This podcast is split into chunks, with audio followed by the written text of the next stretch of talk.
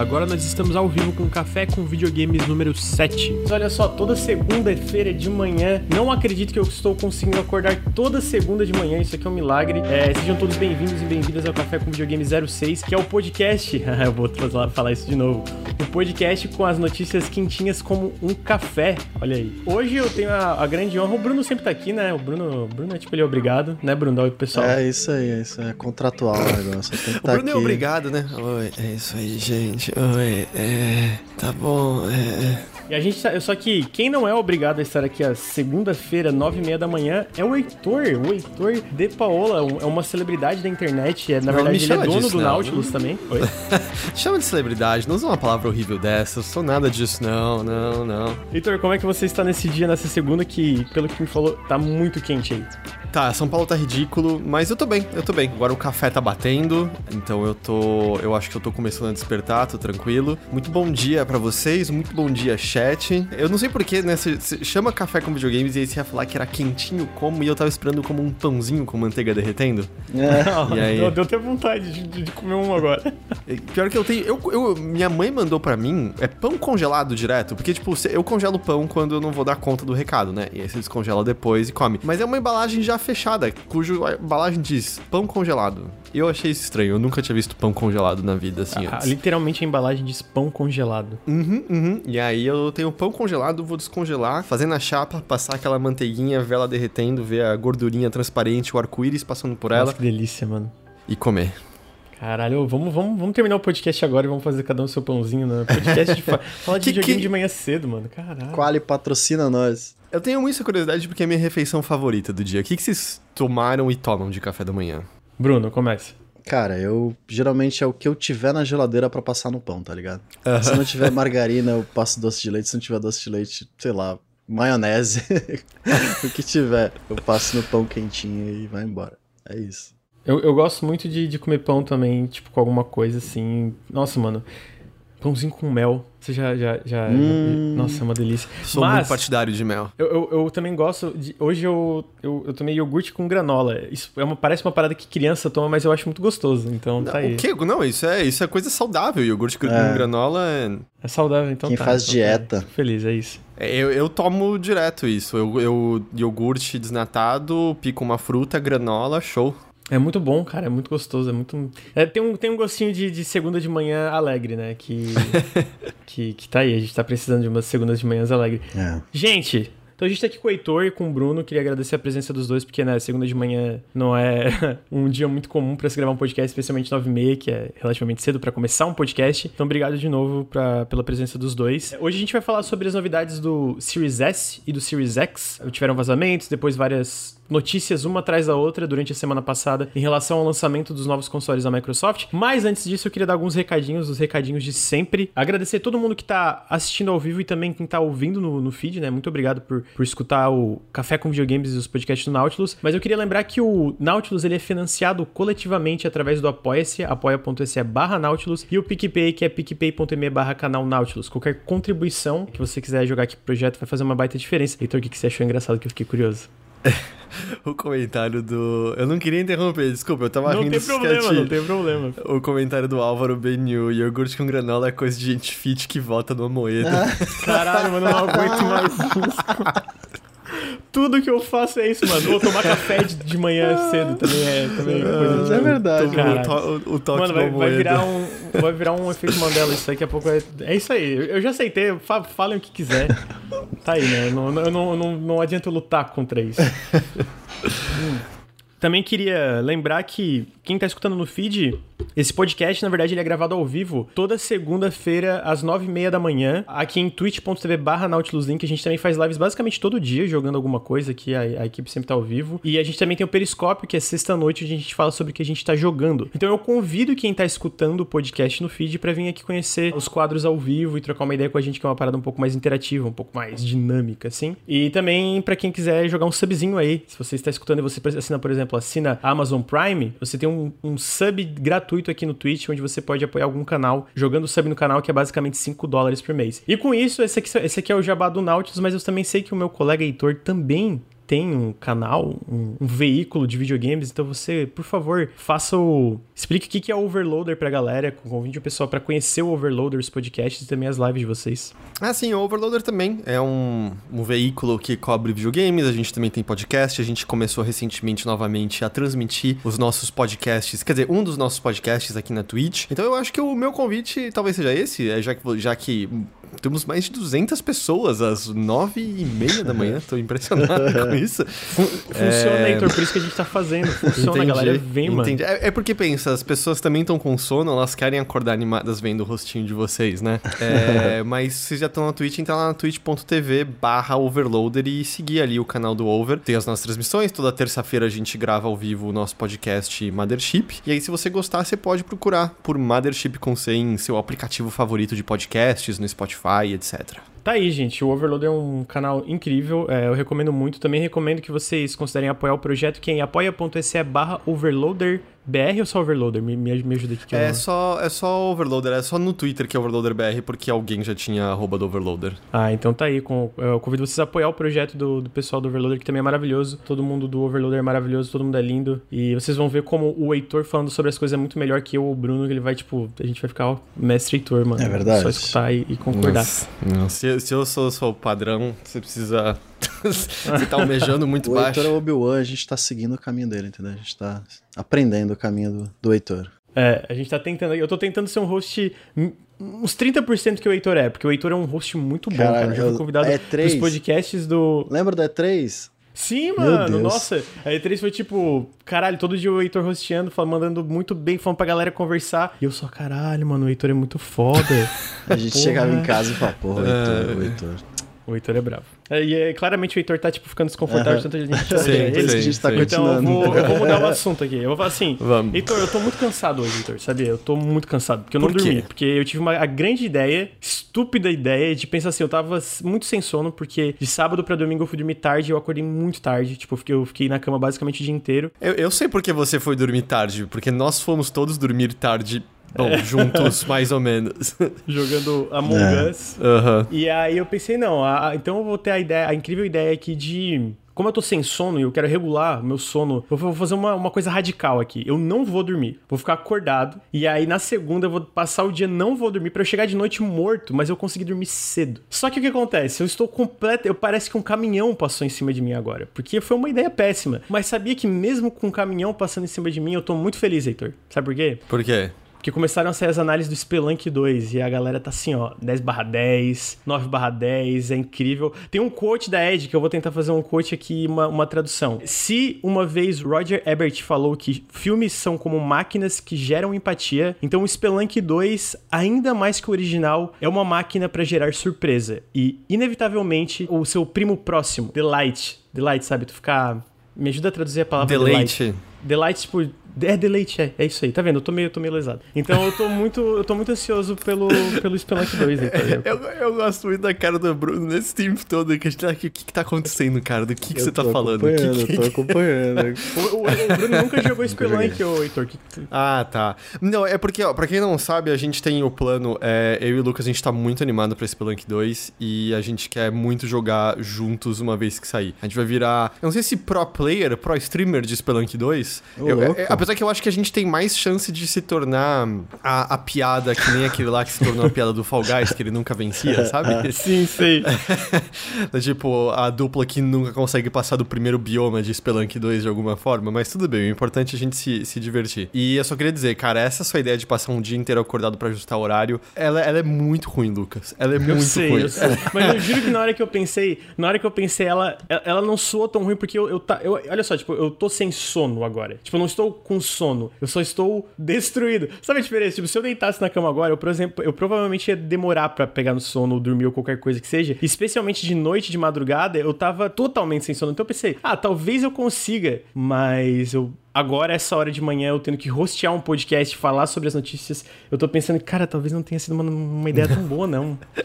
não, mas qualquer pessoa com 15 anos de idade que já tentou fazer isso podia te dizer, Lucas, essa é uma péssima ideia, nunca tá mas certo. Mas é que meu sono tá muito ruim, Heitor. Eu pensei, não, vou ser radical. Nunca mais vou ser radical na minha vida. Você, ah, mano, eu vou só, eu vou tentar meu soninho ali, deitar cedo. Se não der, vou ficar rolando na cama, vendo seriado. Mas tá aí, né? Tô sofrendo agora e vou sofrer por mais um tempinho enquanto a gente fala sobre as notícias. Mas o que o Heitor falou é verdade. A gente vai fazer, inclusive, eu vou encher o saco do Heitor pra gente fazer live de Spelunk 2 juntos, jogando uhum, e, Sim, com certeza. E encher o saco do Bruno pra ele fazer também. Bora. A gente só não fez mais coisas de Fall Guys juntos porque eu chamo as pessoas e as pessoas ignoram a minha existência, ninguém responde. Mentira, eu sempre respondo. O que acontece é que às vezes eu me atraso. Eu sempre respondo. Eu, eu, tenho, eu tenho evidências várias. O Bruno sabia que não ia responder, o Bruno me odeia. Que isso? Mas eu tenho evidências várias de sendo ignorado de ninguém querendo jogar Fall Guys comigo. Mentira, eu, eu, eu, eu, eu acho que vocês têm que acreditar em mim, chat, porque eu sou o host. Ah, tá. Ah, falando Fall Guys, eu comprei a roupinha do, do gato roboto. Tô muito feliz, porque eu achei aquela roupinha incrível que eles lançaram.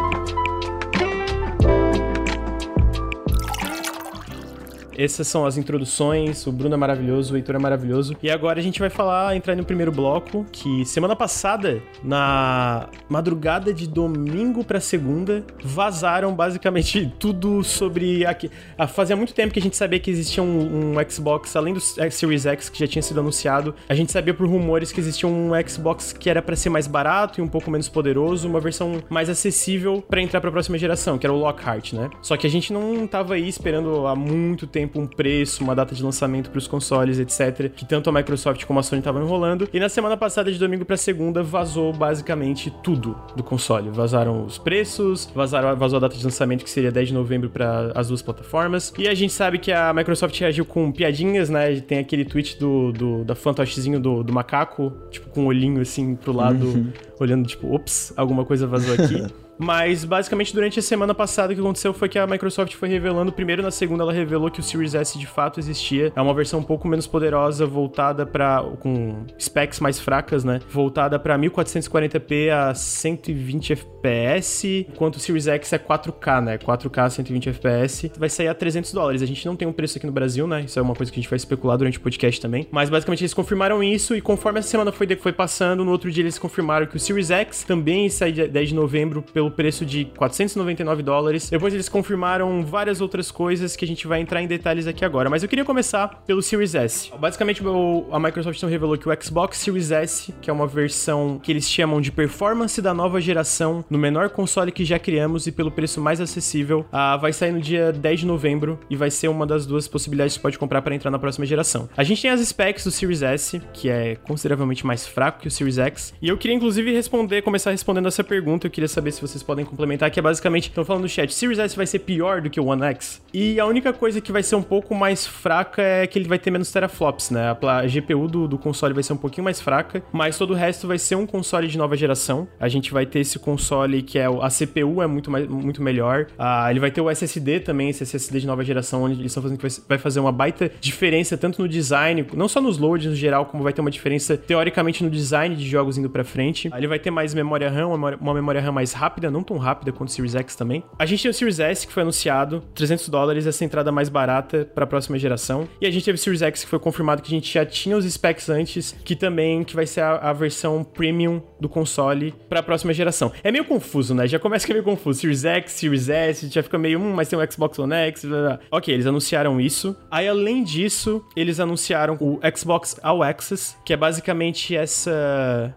parcelar, né? Que talvez não é uma coisa tão comum lá fora e também funciona um pouco diferente, onde você tu pode comprar o Series S por 24 dólares, 24,99 uh, por 24 meses. Além do Series S, tu vai ter, tu teria 24 meses do Game Pass Ultimate e também tem uma versão dessa pro Xbox Series X, que são 34,99 dólares por 24 meses também com Game Pass Ultimate. De novo, isso expandiu para vários países, são 12 países, né? Um lançamento mais global e a só que ainda não vai vir pro Brasil no lançamento, uh, dessa forma onde tu vai ter tudo tudo isso, né? Tu vai ter o Game Pass Ultimate, etc. Eles falaram que querem expandir para mais países em 2021, então talvez eventualmente venha pro Brasil. Além disso, eles revelaram, dentro do Game Pass Ultimate vai estar incluído o EA Play, que é basicamente quase todo o catálogo da EA. Não vem os lançamentos, mas vem trials, né, que tu pode jogar por um tempo esses lançamentos novos deles, assim, tipo como se fossem demos estendidas. E que também o lance da retrocompatibilidade, tô lendo aqui o retrocompatibilidade completa, tanto no Series S como no Series X, vai ter toda a retro retrocompatibilidade com a família do Xbox. Esse foi meio que todo o beat de notícias, né? Aí a gente vai entrar agora na parte da, de specs, etc. Eu queria perguntar para meus amigos aqui o que que eles acham, primeiro inicialmente assim, sobre todo esse beat, como é que foi, em relação a essa ideia de dois consoles entrando na próxima geração. Pode começar, Heitor? O que, que tu acha um pouquinho disso?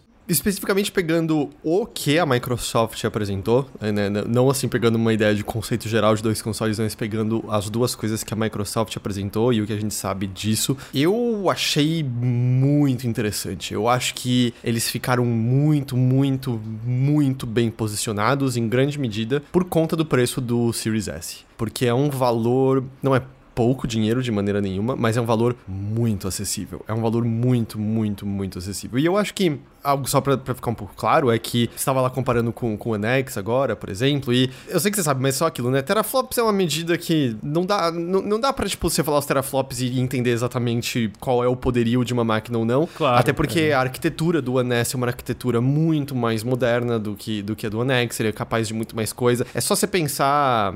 Eu ia fazer uma analogia muito ruim, eu não vou fazer uma analogia ruim aqui.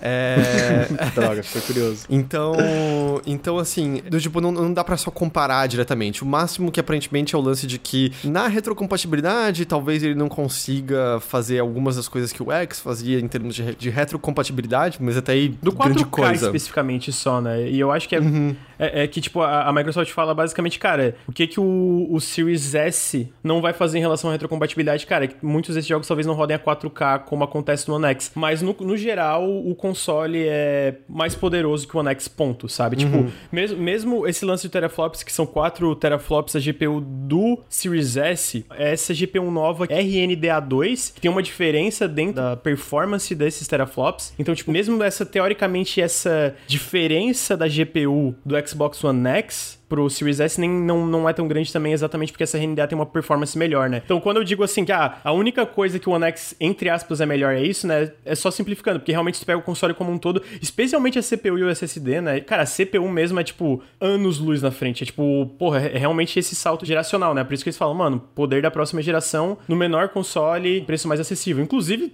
um baita console pequeno, né, mano? Caralho, Sim. muito pequeno. É... Então, assim, só, só queria deixar isso claro, sabe? Do tipo, ele é, ele é um console bem poderoso e tal, mas a grande coisa é o, é o preço dele, né? Definitivamente, 300 dólares. A última vez que um Xbox custou 300 dólares no lançamento foi o primeiro Xbox. Foi o, o, Xbox, ponto. Eu acho que o PlayStation 2 tinha esse valor também no lançamento. E a gente tá falando em dólares de outra época, né? Nos quais dólares valiam é, muito mais do que eles, do que eles valem agora. Então, eu acho que isso que é a, a coisa extremamente interessante, porque a gente já sabia da existência do Series S há um tempo, a, já tinha vazado de monte. Eu não sei se chegaram até a ver que o pessoal da Digital Foundry literalmente tinha visto a carcaça em março desse ano. Sim, a Microsoft mano. tinha mostrado para eles já. E os rumores falavam que ia ser mais barato, mas mesmo, vamos dizer, considerando mais barato, eu achava que a gente já tá falando algo de 400 dólares, que ainda é um preço bem, entre aspas, tranquilo para um, pra um console novo. 300 dólares, pelo que ele é, pelo que ele faz, e 300 dólares que vão fazer você ter acesso a essa nova geração, talvez com algumas, com algumas coisas que a gente tem que ficar de olho, que a gente pode falar daqui a pouquinho logo mais, porque a gente não sabe como vão ser os próximos anos, mas é uma proposta muito, muito interessante, especialmente para mercados como o nosso, aqui no Brasil, no qual o console consoles não são acessíveis, no, no qual nossa economia tá totalmente destruída, nossa moeda tá totalmente desvalorizada e tal. Então, eu achei muito, muito interessante o que eles estão mostrando. Eu acho que eles ficaram muito, muito bem posicionados, em grande medida por conta dessa da, das duas faixas de preço que eles têm agora. Inclusive, o Ricardo estava falando disso, que o Ricardo comentou que o Xbox Series S não vai rodar, a, a retrocompatibilidade não vai ser do Xbox One X, né? A gente estava falando disso exatamente em relação, é porque basicamente a limitação dele é o 4K, né? Mas, no geral... É, eu, eu acho que pelo valor que está sendo oferecido é uma parada. Inclusive, a gente está ouvindo rumores, por exemplo, que o Jeff Grubb, né, que é, um cara, é o cara do Venture Beat, que acertou muita coisa, que inclusive a Microsoft está perdendo dinheiro. É meio óbvio, na real, né? Tipo, que a Microsoft está perdendo dinheiro uh, no Series S e talvez até no Series X também. Mas porque eu, eu acho que essa ideia, a, a toda a ideia em relação ao Series S e Series X, essa estratégia do All Access, etc., é ter essa a menor fricção possível para essa transição geracional, assim, tá ligado? Tipo, cara, vocês querem. É, a gente tem todo esse lance de retrocompatibilidade, o primeiro ano aí não vai ter nenhum exclusivo 100% do, do, do Series X, né? Que não, não vai existir no Xbox One. Então, para mim, toda essa ideia é tipo, cara, vamos tirar toda a fricção possível para quem quiser fazer esse salto geracional. Então, vamos oferecer essa versão premium, que é pra quem quiser, tipo, porra, 4K, melhor performance, 120 FPS, etc. Mas também vamos fazer uma versão mais acessível para quem não se importa tanto com isso. Não se importa tanto com 4K, não se importa tanto com, com esse tipo de, de em relação à resolução. Não, isso não vai ser as, últimas, as únicas limitações, né? A gente vê no, no linguajar da Microsoft quando ela fala sobre as diferenças de jogos em relação ao Series X e o Series S, ela fala, cara, primariamente é a resolução. Tipo, né? Tipo, vai ser resolução menor. Mas a gente sabe que provavelmente isso vai ter também efeito, às vezes, sei lá, em, é, vai ter uma mudança né, em, em, efeitos visuais, em, na iluminação, às vezes até mesmo no Ray Tracing, né? Duvido que, tipo, o Series S vai rodar Ray, Ray Tracing a, sei lá, 120 FPS, 60 FPS com facilidade ou esse tipo de coisa. Então eu imagino que isso vai influenciar, mas eu acho extremamente interessante, eu acho diferente, né? Eu não consigo lem lembrar, nem... eu acho que é a primeira vez onde a gente tem dois consoles... Com capacidade diferente, com poderio? Eu acho que sim, porque no geral o que mudava era o tamanho do HD que vinha nos consoles, por exemplo. Assim, tecnicamente o PlayStation 3 teve versões que tinham retrocompatibilidade via hardware no lançamento e outros modelos não. É uma diferença tecnicamente. 360 tinha modelos que tinham HD e outros não, mas diferença de, de GPU, uh, eu não consigo me lembrar alguma outra ocasião que isso tenha rolado. Eu também também não. Ah, inclusive tem a GPU, tem a RAM também, né? Que ele tem menos memória RAM, o, o Series S. E inclusive a memória RAM tem uma velocidade menor. E a gente vai chegar, que o pessoal do chat está comentando sobre desenvolvedores, comentaram sobre, alguns com feedback falando, ah, mano, isso aqui vai limitar. Outros falando, cara, não vai limitar, isso a gente sempre teve que lidar com coisa assim. E tá tendo, tipo, é exagero e papapá. Inclusive o cara da DICE falou, mano, se o Battlefield roda assim, vocês conseguem otimizar o jogo de vocês também, sabe? Então tá tendo essa, esse vai e volta. Bruno, o que, que tu acha um pouco dessa estratégia? Porque tem mais coisa do specs. Eu não vou falar que eu sou o cara expert em specs de consoles aqui, né? A gente vai passar depois as diferenças em relação a números, pelo menos a parte básica ali. Não vou saber especificar a diferença em relação ao, à velocidade da memória RAM, ou exatamente como isso afeta, etc. Mas eu tô com os números aqui para repassar para vocês. O que, dá para falar, ponto, que eu já li algumas coisas na internet que é falso, é, cara, não, o Series S não é mais fraco que o One X. Isso é, isso é informação errada, entendeu? Agora, em relação a como isso vai afetar jogos, etc., a gente pode entrar e discutir, tem uma, uma coisa melhor. Mas antes disso, eu queria saber, Bruno, o que, que você acha um pouco dessa estratégia dos dois consoles? e essa ideia da, da menor fricção possível para a transição geracional. É, a gente já tinha conversado um pouco até sobre geração e tal, num outro café com o Totoro, mas eu acho que acessibilidade é a palavra-chave, saca? Tipo, um preço mais baixo, por mais que não seja aquela mesma performance, aquela mesma qualidade, aquele salto visual incrível que tem geração em geração, eu acho que muita gente tem a opção, né? Muita gente tem essa opção de você, ah, cara, eu posso pagar menos e ter acesso a esses jogos que todo mundo tem e que eu não poderia de outra forma, porque eu não tenho condições de comprar um console novo, numa geração nova, caro desse jeito. É melhor ter acesso do que não ter, né? Com Mesmo certeza. que não seja exatamente a melhor versão possível do jogo. E convenhamos, os gráficos já são bonitos o suficiente, né?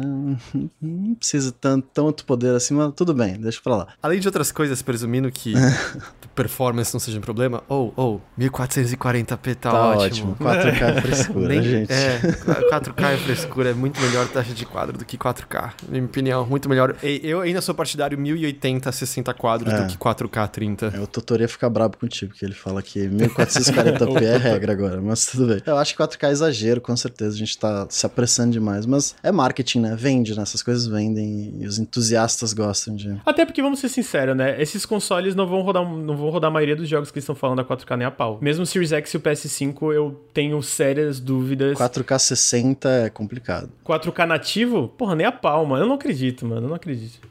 Cara, a, a, gente já viu, o Ratchet, ele, a Insomniac publicou, né, que vai ter o modo gráfico e o modo performance, e o modo gráfico acho que é 4K 30, 30 se eu não tô enganado. 4K 30 né? nativo. É, né? Então, assim, é, não, a gente, talvez, tipo, onde você vai ver 4K 60 direto vai ser se você comprar uma 3070, uma 3080 no, no seu PC, e ainda assim, talvez vai depender do jogo. Mas, não, a gente não vai ver isso nesses consoles direto. Eu acho que tá bem, pelo menos no PlayStation PlayStation 5 tá bem claro que esse sonho já, já foi já, já, não é realidade. Se nos jogos de lançamento já não é realidade, eu não acho que vai ser mais pra frente, não. É, né? É muito bom que eles pegam essa faixa de preço menor e, pô, pra eles é ótimo porque é mais mercado, né? Mas eu acho que eu, eu, eu saio muito positivo dessa notícia porque é, é uma acessibilidade maior e, pô, muita gente não se importa com essa. Ah, eu preciso ter os melhores gráficos possíveis no meu videogame. Não, eu só quero jogar o novo Halo, sabe? Então, pô, vai em frente, é, é isso aí. Eu, eu acho só a única coisa que vale é ter atenção, além da, da questão da performance, o fato de que ele vem com um HD, né? Um SSD, no caso de 512 GB, que não é um tamanho muito grande. Tem as expansões através dos cartõezinhos de memória, mas são cartões de memória proprietários. E proprietário normalmente significa mais caro. que não vai ser barato, é. Então é algo para só meio ficar de olho, porque em teoria, em teoria, né, tem o lance de que os jogos podem porventura ser menores, já que você não tem que ter uma repetição de assets graças ao SSD. Porém, né, é, tem outras coisas também, por exemplo, assets 4K que vão fazer os jogos serem maiores. Tem todo o lance da Unreal Engine nova, no qual você não tem que muito ficar fazendo o, as coisas de low poly, porque ela é mais inteligente em relação a isso. E eu lembro na época de desenvolvedores falarem que existe a chance também de jogos aumentarem por conta de o tamanho do jogo aumentar por conta disso, por conta da, da, das coisas que a Unreal nova permite. Então, assim, é algo para ficar de olho, porque pelos padrões que a gente tem hoje em dia, esse SSD de 512 GB daria para você instalar o quê? O Call of Duty e dois jogos indie e um acabou. Gears, é só o Gears já dava metade do HD quase. Tem esse lance do SSD, né, que realmente é 512 GB vai ser caro para estender é, ter essa extensão. Ah, eu só queria passar rapidamente os números, é, de coisa, as coisas básicas, pelo menos, as diferenças entre o Series X e o Series S. E aí, se eu estiver falando, falando besteira, vocês me corrijam aqui. É que a GPU do Series X vai ter 12.15 teraflops, ups a do Series S vai ter 4 teraflops. Ambas vão ser AMD RNDA2, que é essa, no, esse, essa nova GPU da AMD, né? Que tem tipo um, todo um sistema novo ali que a performance por teraflops é maior. Eu não sei o que, que é esse lance de 52 CUs e 20 CUs a diferença, então nem vou comentar, mas eu sei que tem uma diferença. São, são unidades computacionais. A diferença do RAM é que a, o Series X vai ter 16 GB de RAM GDDR6 e aí tem essa divisão que eu não sei exatamente para que serve também, porque eu realmente não manjo muito da parte técnica. Se alguém, se algum de, algum de vocês dois souber, vocês podem me corrigir. É só velocidade. Velocidade 10 GB mais rápido e 6 GB mais lento. Não sei se é dual channel, não posso, não, não posso confirmar se é dual channel, mas é isso, né? Talvez os jogos se aproveitem dos 10 GB, porque é mais rápido e Talvez eu tivesse ter me informado melhor em relação a isso, mas é que daí eu teria que me aprofundar muito em questões técnicas que eu não sou muito bom. Então eu preferi só ter os números aqui, que o Series S são 10 GB de GDDR6 também, só que a velocidade da RAM é menor. E a SSD é 512 GB no Series S e 1TB no Series X. Enfim, e aí também tem a CPU, que de fato é uma, uma mudança bem grande. Tanto no Series S como no X é uma. Porra, são comparado ao Jaguar, que era uma bosta, tá, tá uma, uma grande mudança. Que é a AMD Zen 2 CPU, ah, os dois são 8 core, o do Series X é 3.8 GHz e o do Series S é 3.6 GHz. Bem parecido, né? É, sim, a CPU é bem parecida. E, e pensa assim, eles estão falando isso, né, de 1440p nativo, ele até tem upscaling para 4K para alguns jogos, da mesma maneira como a gente vê na, na geração atual, né, no X e no, no, PlayStation 4 Pro. A maior parte das coisas mais pesadas, no geral, tá rodando 1440p, e aí rola alguma forma de upscaling, mas algumas coisas mais leves, tipo, acho que Minecraft roda em 4K nativo, uhum. por exemplo, e tal. E assim, pelos specs, em teoria, esse é o lance, em teoria, se você pegar qual vai ser a, a principal coisa na qual o Series S tá almejando, que deve ser provavelmente as coisas mais pesadas, provavelmente ficar mais na faixa do de 1080 em vez de 1440p, provavelmente. Ele parece que, em teoria, ele deve dar conta do, do recado. Mas assim, ele, ele é com certeza muito capaz. A, a dúvida saudável, que eu acho que é de se ter, e é, e é pura conjectura, tá? Nesse momento, não sou eu dizendo, ah, vai rolar isso. Não, isso é conjectura. É que uma coisa você ter essa mira do que ele vai fazer, e a outra coisa é ver na prática o que vai acontecer no desenvolvimento. Pego como exemplo o fato de que no final dessa geração, no qual a gente tá agora, a promessa quando o PlayStation 4 Pro saiu e quando o Xbox One X saíram era: não, não, mas os consoles base vão estar tá ali sempre rodando os jogos, eles não vão ficar para trás. E tudo bem, quando você pega um jogo que veio da empresa, do tipo, eu tenho um PlayStation 4 base e o, o Last of Us Part 2, o Ghost of Tsushima, ambos rodaram perfeitamente bem. Não, eu não tive nenhum problema. Mas quando você vai para estúdios terceiros, os consoles base começam a sofrer de coisas coisas grandes a coisas pequenas. Aquele o Man-Eater que saiu faz uns meses, né? O do tubarão e tal. Cara, no PlayStation 4 base era ridículo. Não, não,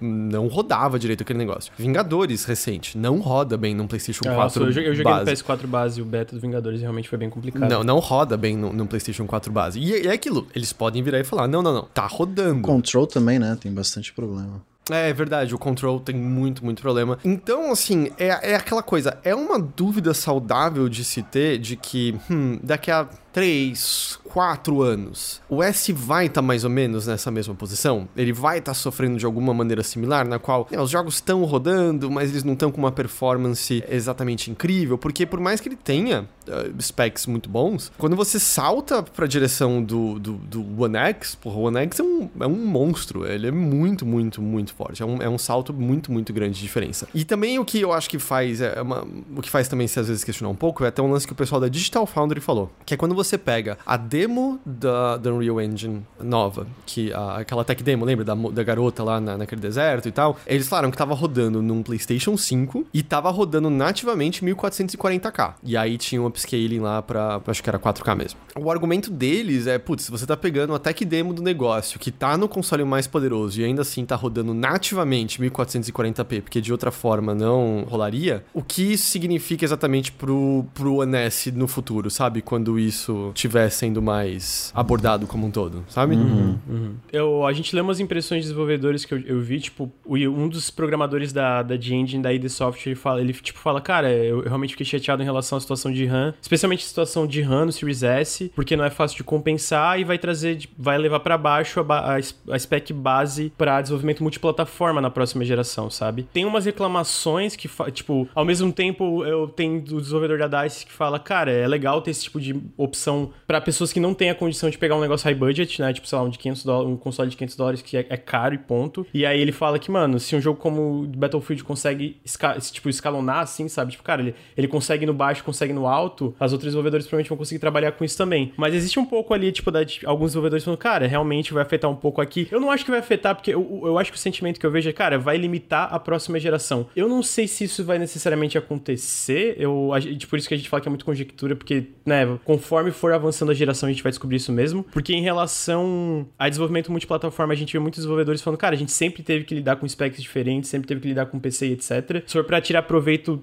das specs de um console especificamente, sempre foram mais exclusivos, né? É uma coisa que vem mais dos exclusivos. O desenvolvimento multiplataforma sempre teve que se preocupar com essas várias specs diferentes. Então, também tem o fato da CPU e do SSD, essas paradas ser um salto muito grande, né? Então a gente vai ter esse salto geracional. Eu acho que a preocupação fica isso como tu falou, né? Conforme a, a geração for evoluindo e, cara, ok, a gente tá mais acostumado com, a, com essas novas ferramentas que a gente tá usando, com, com isso, com aquilo, aí eu acho que vai ter essa defasagem dos Series S. A gente vai ver jogos com performance pior, jogos com problemas de performance, jogos cara, tu vai ver, mano, realmente tem uma diferença muito muito grande de rodar um jogo no Series X, no Series S e no PS5, sabe? Eu acho que essa, essa é uma preocupação muito mais válida em relação a problemas de performance do que limitar o, a próxima geração. Isso eu acho que é um pouco aquela coisa meio, sabe, ah, tá tendo uma, uma transição de console, tem essas guerras de console, essas brigas, é aquela parada um pouco exagerada, né? Mas eu acho que a, ideia de problema de performance eu acho muito mais realista, de cara, ok, com, com, alguns anos dentro da geração, quão bem vão rodar os jogos no Series S, né? Eu acho que esse tipo de coisa é uma preocupação muito mais válida. Por isso que falando, é tudo conjectura para daqui a alguns anos. Você não vai ver isso nesse lançamento, você não, bom, não tem nem quase jogo no lançamento, mas, mas tipo, não, não é uma coisa para estar tá preocupado agora. É conjectura pro, pro futuro, até pegando base o que a gente observou, observou aqui agora, assim. Mas isso é só para meio dar a ideia, mas de qualquer maneira eu volto porque eu tinha falado antes, assim, a ideia do S, o preço de entrada dele, a maneira como ele torna mais acessível, eu achei fantástico, fantástico o negócio. Cara, é um, é um negócio que te, te dá acesso à nova geração por um valor muito mais em conta do que dos outros dois. Isso que a gente não sabe ainda o valor do PlayStation 5, mas acho que tá bem seguro que é na faixa dos 500, né, do, do, do One X, né? Se eu fosse chutar aqui, ó, o evento vai ser. A gente tá gravando aqui no dia 14 de setembro, segunda-feira. A gente vai ter o evento do, do, PlayStation 5 da quarta. Se eu fosse chutar aqui, eu diria, cara, o, o PlayStation 5 normal ali com o leitor, né? Vai ser 500 e sem o leitor vai ser no mínimo 400 ali. Eu, eu chutaria 450, uhum. mas eu acho que é possível que a Sony esteja tipo disposta a baixar mais o preço porque no fim a margem de lucro de um PlayStation 5 completamente digital é maior, né? Porque a galera vai comprar tudo digital, né? Esse é o argumento, né? Porque você como só vai ter os jogos que você compra via PS Store, ela tem lá os 30% do bolo sempre e aí ela consegue abater esse custo mais rapidamente do que se a pessoa compra o que tem drive de disco. É, eu queria de verdade, eu queria saber, eu não, eu não tive tempo pra estudar, semana que vem eu ainda tirei um tempinho mais de, de descansar um pouco de umas coisas do Nautilus. Eu queria entender mais em relação às specs exatamente, eu não sou, não vou fingir aqui ficar falando exatamente de teraflops, disso, daquilo, porque eu não, não tenho conhecimento para falar, então eu não quero falar besteira, né? Eu acho que o que a gente lê sobre desenvolvedores, que, que a experiência que a gente teve essa geração, eu acho que é mais isso que eu comento, sabe? Eu não acho que vai ter uma limitação, porque especialmente, cara, o salto da CPU, é, do Series S ali e tudo, é muito grande. E a gente sabe que a CPU era uma, é um dos maiores, foi um dos maiores limitadores dessa geração, né? A CPU do, do Xbox One e do PS4 eles eram muito ruins. Então, tipo, teve um salto muito grande em relação a isso no Series X e no, no Series S. Então, tipo, e o próprio SSD, né? Ah, mas nada impede que agora a GPU seja o, esse funil, né? Assim, meio que respondendo sobre o que o cara da DICE falou, tipo, faz sentido falando de Battlefield, mas se a gente fala de desenvolvedores menores, né? Otimização é caro, a gente sabe que é caro, toma muito tempo e, cara, às vezes pode acontecer de, pô, vou desenvolver pro Series X porque eu quero meu, meu jogo mais bonito, meu jogo, né, a melhor forma de apresentar o meu jogo. E aí o Series X pode acabar ficando, tipo, de lado, ah, rodou, rodou, a gente nem vai dar muita bola e pode acontecer muito de das versões de Series S forem bem complicadas. Eu acho que isso é uma coisa que com certeza vai acontecendo conforme a gente for entrando na geração. Inclusive, é interessante citou isso porque tem um, um desenvolvedor que é da Flavorworks, que fez aquele Erika do PS4, sabe? Que a galera uhum. foi perguntando e vários desenvolvedores comentou e alguém falou, cara, você acha que o, o Series S vai segurar o Series X? Aí ele falou, cara, não acho. Eu acho que o que vai acontecer é que é tempo extra e o custo de otimizar para um spec menor. E aí, de fato, isso também pode ser um problema, talvez não para A's necessariamente, né? Não para uma empresa lá que nem uma DICE da vida, mas para empresas menores isso com certeza afeta, porque tempo é dinheiro e a gente sabe que dinheiro, tipo, não é uma coisa exatamente que tá, tá aí para todo mundo fácil para ser distribuído, né? Tem outros, é, outros desenvolvedores, alguns falaram, tipo, cara, eu, eu não consigo que eles parar de pensar que eles estão pensando que eles estão lançando um console de spec menor, que vai servir como um bottleneck, né? Que é tipo como servir meio que uma, como uma limitação um pouco. Mas ao mesmo tempo a gente vê outros, cara, que o, a gente viu o cara do Robert Bowling, que ele era um, um dos desenvolvedores de Call of Duty, falando que a não ser que tu seja um jogo exclusivo de uma plataforma, tu sempre teve que considerar essas diferentes specs. Então, tipo, a gente já lidava com isso na geração atual de consoles também. Então é aquilo, né, cara? É aquela parada, pelo que eu li das impressões, é uma parada meio divisível um pouco, sabe? É, é assim, um. eu tomaria cuidado em ouvir o que o Robert Bowling tem a dizer. Eu não acompanho muito ele, então. ele, fato, ele, eu é... acho que ele era. Ele, ele não era community manager na Infinity Ward, eu acho, na real. E ele saiu meio obrigado. Ele, ele teoricamente é dono do primeiro jogo anunciado pra PlayStation 4, que nunca saiu, que era um jogo de zumbi. é, mas, enfim. Eu, eu, a verdade é, eu acho que tem muita conjectura, tem muita hipótese e ninguém sabe exatamente na prática. Porque mesmo a comparação com o PC, de você falar isso, é diferente porque você pode botar o limite no PC de maneira mais personalizada. Você pode olhar e falar, puta, precisa de tanto de RAM, precisa de tal spec mínimo. E console não, a galera não tem como abrir o console e mudar o que tá ali dentro, sabe? Então a, a comparação não é um para um. A, além de que também você tem o outro lado que também não é um para um pelo fato de que quando você, você comparar o que o console tem com o que o PC tem, sabe? Eu não sei se vocês viram umas pessoas fazendo a besteirada de falar, ah, oh, meu Deus, anunciaram a nova série da Nvidia de um milhão de teraflops, eles a, a uhum. nova geração de consoles já saiu defasada. Isso é uma grande merda, isso é uma grande besteira um que, em comparação com teraflops, não diz nada, e dois que consoles, ah, por mais que hoje em dia um pouco menos, são máquinas dedicadas para fazer o que elas estão fazendo. É totalmente diferente.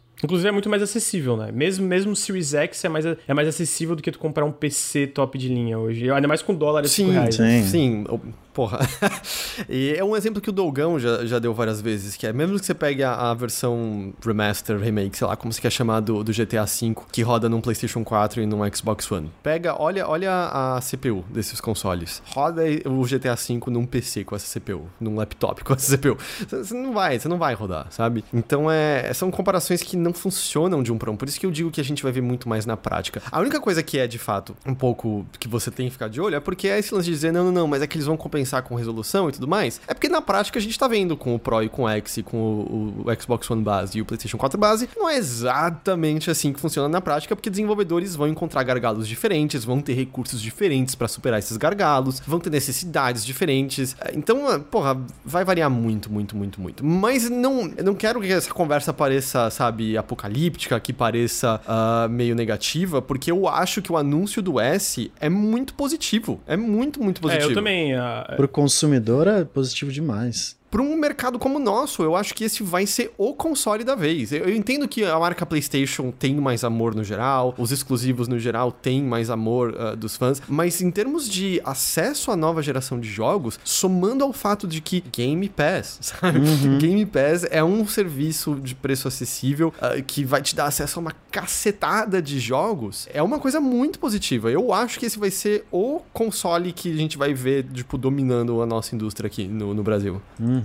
Eu acho que, inclusive, esse anúncio do Series X, mesmo com o leak, foi, tipo, o, o melhor beat de marketing da Microsoft em um bom tempo. Eu acho que é bizarro até, porque para mim, até eles, o anúncio do Series X na, no The Game Awards, eles estavam acertando muito nas E3, em toda a mensagem, como eles estavam passando toda essa ideia em relação a Game Pass, retrocompatibilidade, sabe? Tipo, essa ideia de botar o consumidor em primeiro lugar. E aí eles perderam um pouco a mão ali no primeiro Inside Xbox em maio. O, o, a gente conversou o, sobre o showcase do, do Xbox, tu, tu assistiu com a gente, né, Heitor? Sobre como ele teve uns problemas. E foi um pouco meio aquele, hum, legal, mas podia ter algumas coisas melhores aqui. E eu acho que esse anúncio aqui realmente foi, cara, não, aqui eles acertaram muito. A forma que eles anunciaram, como eles foram, tipo, super claros e concisos em relação à mensagem. Cara, é isso aqui. A ideia é essa, a gente quer atingir esse tipo de, de performance, etc, etc. De fato, eu acho que quando a gente conversa, para mim, a, a, ideia não é, nossa, ser apocalíptico. A gente, cara, tem esses problemas que valem a pena a gente pensar, né? Especialmente indo pro futuro. Porque são coisas que desenvolvedores reclamaram, alguns, tipo, falaram, não, nem é esse problema grande, mas como vocês mesmos falaram, cara, desenvolvedores diferentes vão ter necessidades diferentes na hora de criar os jogos, né? Especialmente em relação a tempo, custo, etc. Então é uma coisa que vale a pena considerar em relação a não achar que vai limitar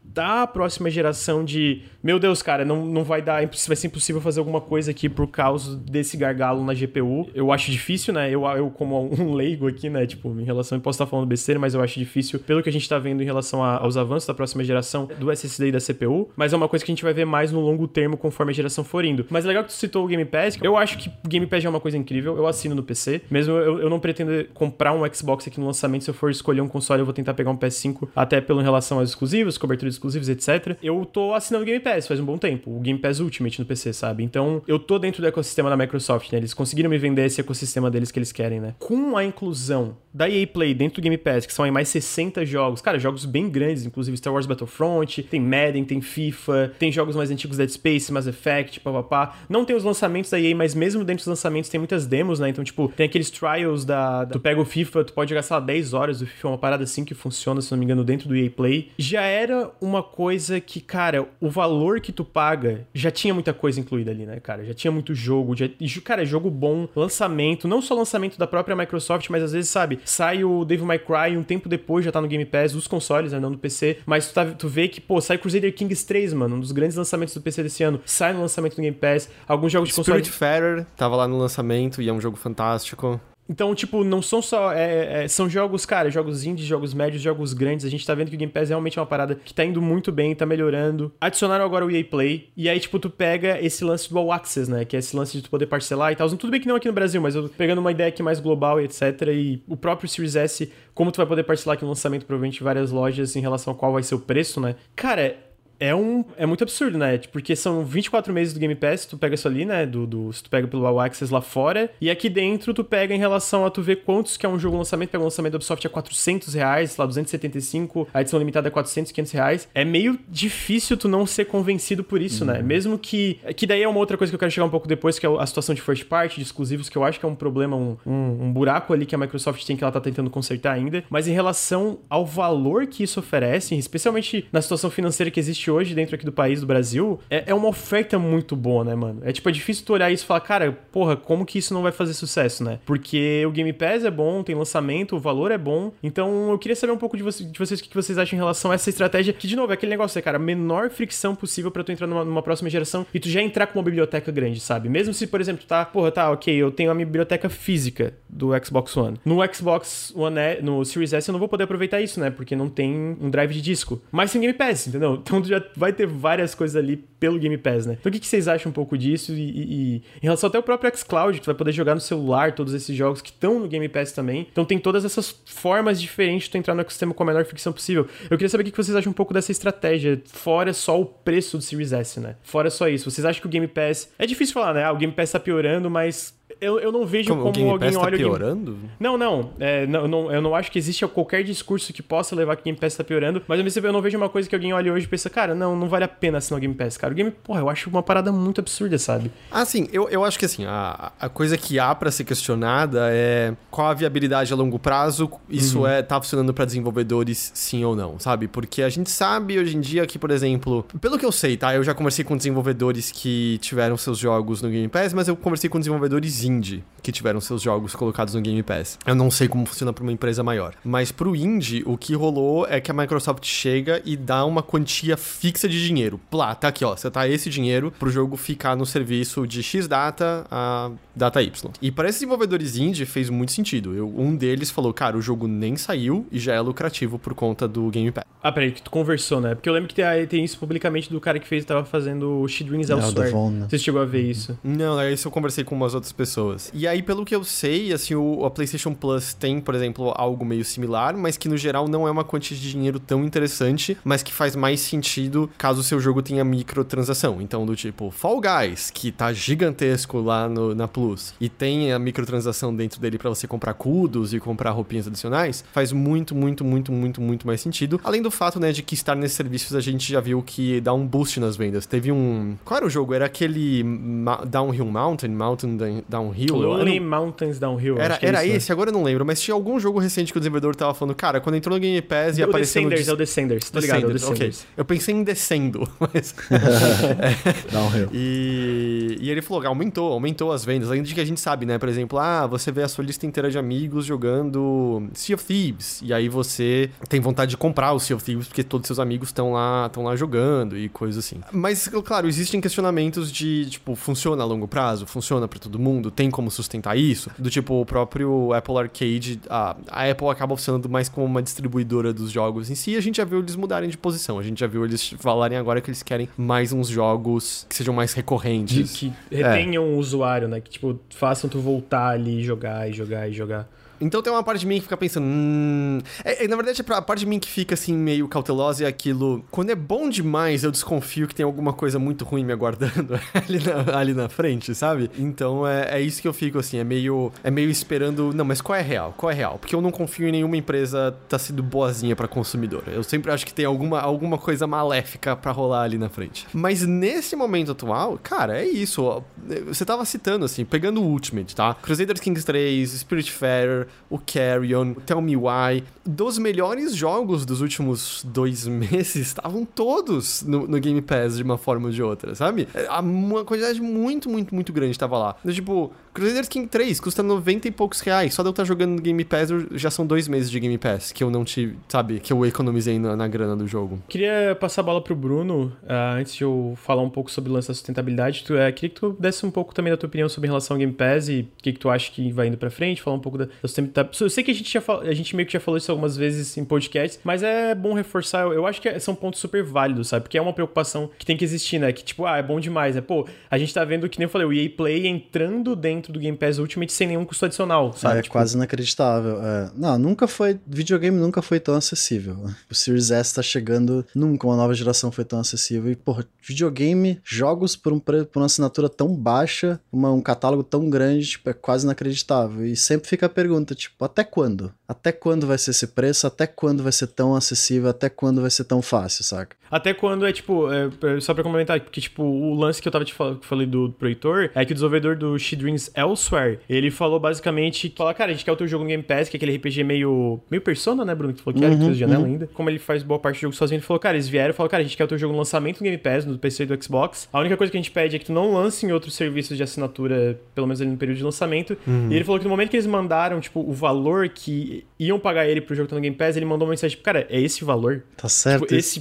Porque foi muito alto, tá ligado? Foi tipo, cara, esse valor mesmo, vocês têm certeza que vocês não mandaram um zero, uns, algum zero a mais aqui? Porque ele falou, eu assinei esse contrato e o, o jogo inteiro tava pago antes de eu lançar ele, entendeu? Tipo, que é uma coisa que tu falou que, né, que já conversou com outras pessoas também. Sim. Então, até quando isso também vai acontecer, né? Porque eu acho que o, o problema aqui do Game Pass, aí, passando a bola pro Bruno também, é se ele vira de fato O principal, o- né? a, a forma, é, é o padrão, o padrão de como se consome jogos. Quando não precisar mais ser tão agressivo pra trazer a galera pro, pro serviço, pra trazer o, o produto pro serviço, será que vai continuar tão bom assim? Será que desenvolvedores não vão estar limitados a entrar nessa plataforma só por escolha da Microsoft, né? Você não tem como vender teu jogo porque todo mundo tá num serviço fechado e o- esse preço, depois que o mercado for, depois for líder de mercado, o preço pode né, subir, você pode fazer o que você quiser com, com o consumidor na mão. E é esse que é o meu maior medo, porque né, a gente não pode confiar numa empresa porque tá bom demais ser verdade agora e vai continuar pra sempre ser bom assim. É meio, meio nebuloso e Sim, me, dá, sim. me dá medo. Eu- Sim, com certeza. Ao mesmo tempo,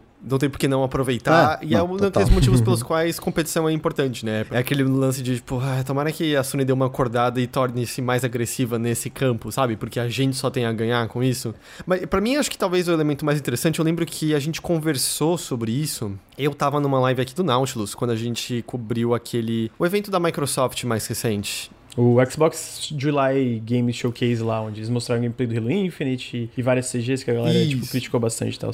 E pouco antes daquela ocasião, teve uma série de entrevistas lá na GamesIndustry.biz com os estúdios comprados pela Microsoft, que era meio querendo saber, ô, como é que foi essa aquisição? Vocês estão se adaptando bem? Os estúdios só tinham elogios, mas eles mesmos diziam, pode ser que a gente tá no período do namoro, né, no qual é tudo lindo, os problemas não surgiram, mas uma das coisas que eles colocavam ali, que eles e era só ponderação, era como o Game Pass pode mudar a cara do desenvolvimento em si. E isso pode ter ramificações positivas e isso pode ter ramificações negativas.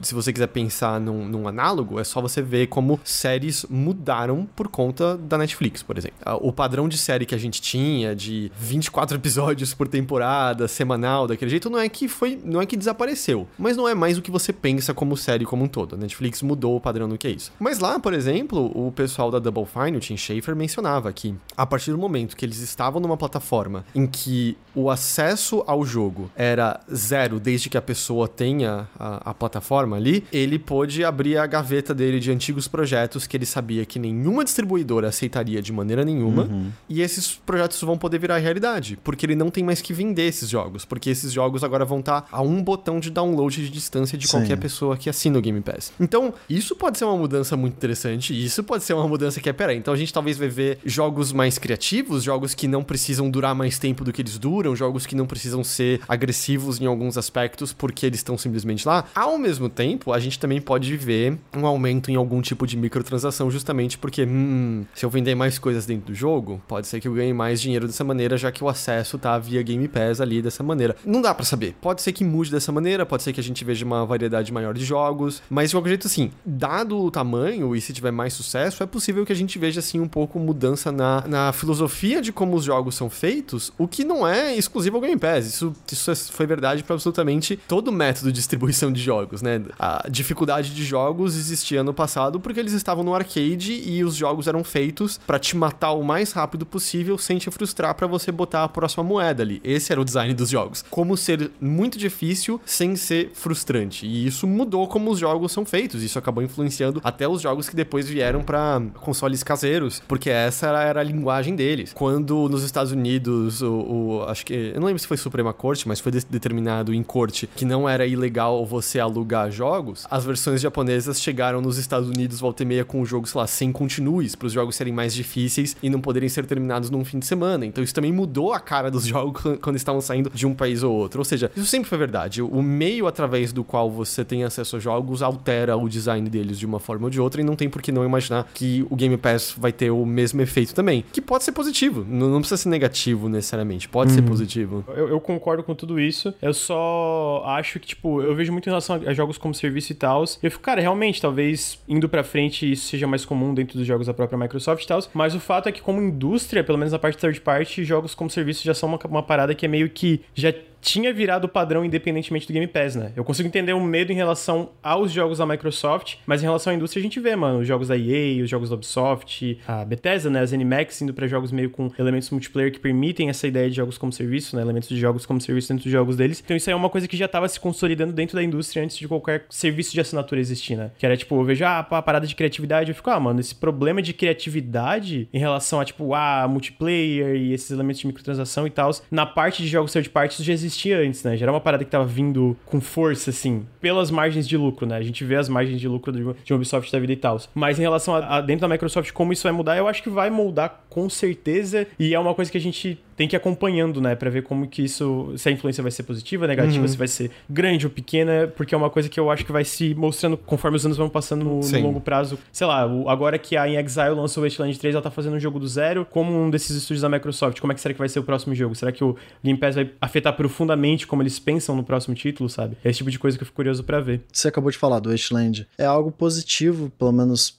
dá para pensar positivo, que a In Exile não tem que se preocupar com marketing, não tem que se preocupar com vender o próximo jogo, né? Eles podem, ah, mano, vamos, vamos viajar, vamos fazer o que a gente quiser e é isso. Não tem que se preocupar com, com a carinha, com a capinha. E eu acho que isso é muito positivo. Mas o meu principal. Uma Obsidian. A Obsidian não precisa mais preocupar se vai ter que manter as portas abertas com Também, o próximo jogo. É, é, não, isso é, isso, é, isso é extremamente importante. Mas a minha preocupação é acesso. Tipo, que nem o Steam foi numa época, que era muito difícil você colocar teu jogo no Steam, ou você colocar teu jogo no PlayStation 4, no Xbox One. No momento que o Xbox Game Pass se tornar o, o grande, o quão difícil vai ser esse acesso, né? Porque se você não, não tem mais tanto espaço para vender, todo mundo tá no Game Pass, saca? Essa limitação pode ser um pouco mais complicada no futuro, mas isso é só, né? Vamos ver, a gente tem que ver o que vai acontecer, Sim. que é muito... Se você quiser ser apocalíptico, eu, eu falei do, da comparação com Netflix, eu pessoalmente acho as séries da Netflix, a maioria, uma porcaria. É, pois é, tem Então, muita nesse caso, foi meio... Hum, mas eu não acho que jogos vão ser, vão ser alterados nesse nível, sabe? Nesse momento tá muito bom, sabe? Nesse, não, tá. nesse exato momento tá muito, muito bom. É porque eu, no curto a médio prazo eu vejo o Game Pass mais como uma parada aditiva do que uma parada que vai substituir alguma coisa, sabe? Tipo, vai ter o Game Pass, como vão ter MMOs, os jogos gratuitos, o mobile, etc. Tipo, vai ser uma parada mais aditiva do que, ah, cara, vamos substituir completamente. Mas vocês acham que... que... a Sony, por exemplo, pode chegar com algo parecido logo? Não. Ela já tem. Inclusive, eu, eu ia chegar nisso que alguém no chat comentou, né? Porque tem o PlayStation Now e tal. Que ela é tem isso agora um que tu pouco, assina. Né? É, que tem menos investimento, né? Tipo, mas basicamente tu pode baixar os jogos agora de ah, fato pode? quando tu assina o PlayStation hum. Now. O de PS4 você pode, o de PS3. É, de PS... é isso, o de PS4 pode baixar e jogar. Mas a biblioteca ainda é muito menor e tem a diferença fundamental que eles não lançam os first party no lançamento dentro do serviço, né? E, e até a própria oferta third party é bem menor do que um Game Pass da vida, né? Tipo, que realmente tem vários lançamentos e etc. Porque eu acho que é um foco diferente. O PS Now tá ali, mas não é, tipo, não é o foco de, cara, é... eu vejo, tipo, o Game Pass como grande exclusivo da Microsoft indo pra próxima geração. Mesmo que ela vai ter outros grandes exclusivos, sei lá, tipo, no sentido Halo Infinite, o Fable, papapá, papapá. É tudo dentro desse pacote, tá ligado? Cara, tá vendo? Se tu assina isso aqui, tu vai ter tudo isso aqui. Ok, tem tudo isso, né? A gente sabe a estratégia da Microsoft hoje. A estratégia da Microsoft tem o Game Pass, eles têm essas duas é, portas de entrada para a parte de console, que é o Xbox Series X e o Xbox Series S. Uma, uma mais acessível, outra um pouco mais cara e premium. Eles têm o xCloud, que é essa forma de tu entrar dentro do ecossistema do Xbox através de celulares, etc. Eles fecharam parceria com a Samsung, papapá, tem um, tem um monte de coisa assim, que tu vai basicamente, assina o Game Pass, tu vai poder jogar qualquer coisa no xCloud também, né? Faz parte da assinatura do Game Pass. Eles têm o PC também, né? O PC, o Game Pass do PC também é uma porta de entrada para o ecossistema. Eles querem que também que a galera assine o Game Pass no PC. Beleza, eles têm tudo isso. Dentro do contexto de vender consoles, a gente vê um, um lançamento de console de fato sem um grande exclusivo, sem nada. Não, não existe um grande exclusivo da Microsoft para a próxima geração entrando. Halo Infinite, que era o grande exclusivo deles, foi adiado. Então, tipo, é, é todo o plano deles, eu, imagino que girava em torno do Halo Infinite, tá pronto agora em novembro para sair. Foi adiado. A gente não tem outros grandes lançamentos. Vai sair jogos como The Medium e algumas coisas assim, mas não é nenhum grande, um grande AAA assim no lançamento. E a gente viu esse problema que era um problema recorrente da, da Microsoft no, na geração do Xbox One, né? Problemas com exclusivos, jogos lançados com muito, muitos bugs, ou problemas de qualidade, ou isso, que aqui não, a, a recepção crítica não era muito boa, porque de fato eles eram problemáticos no lançamento. Aí, aí o que, que eu penso assim, e aí eu vou passar a bola para vocês para perguntar. Aí, inclusive, eles também estão perdendo espaço até dentro da parte de software de third, par de third party, porque a, a, Sony tá super agressiva em relação a essas exclusividades. A gente viu jogos como Deathloop, a gente ouviu rumores do Final Fantasy XVI, etc., que vão ser exclusivos temporários do PlayStation 5, né? Inclusive o próprio jogo, o Project Atia da Square Enix, que é um novo AAA deles também, que é um exclusivo temporário do PlayStation 5, e a gente sabe que provavelmente vão ter mais coisas. Então, a gente vê que a Microsoft tá tentando arrumar isso, né? De fato, a gente viu que eles compraram estúdios, expandindo, papapá. Mas a gente vê que o lançamento tá fraco. Eu acho que em relação à janela de lançamento, eu acho que esse preço, essas formas de tu entrar no ecossistema vão compensar, né? Mas eu consigo entender a frustração da galera, né? E aí, essa é a minha pergunta. Porque, tipo assim, pessoalmente, eu prefiro que a lineup seja meio vazia e eles tenham uma geração mais forte, um, um plano mais sólido entrando pra geração em relação a títulos exclusivos e desenvolvimento, etc. Como tá acontecendo agora, né? A gente, de fato, tá com um lançamento bem fraco, mas pro futuro é um futuro muito mais promissor nos meus olhos do que foi o Xbox One durante o lançamento. Que o Xbox One teve exclusivos no lançamento, mas eles eram medíocres, né, gente? Para Dead Rising 3, que eu acho uma merda, era Rise. Sim, tinha... mas qual console fora o Xbox original e os consoles da Nintendo que não tem só coisas medíocres no lançamento? É tipo. Lançamentos são sempre meio medíocres, uhum, não? Uhum. Sim, sim, não, eu, eu concordo, mas. Hum.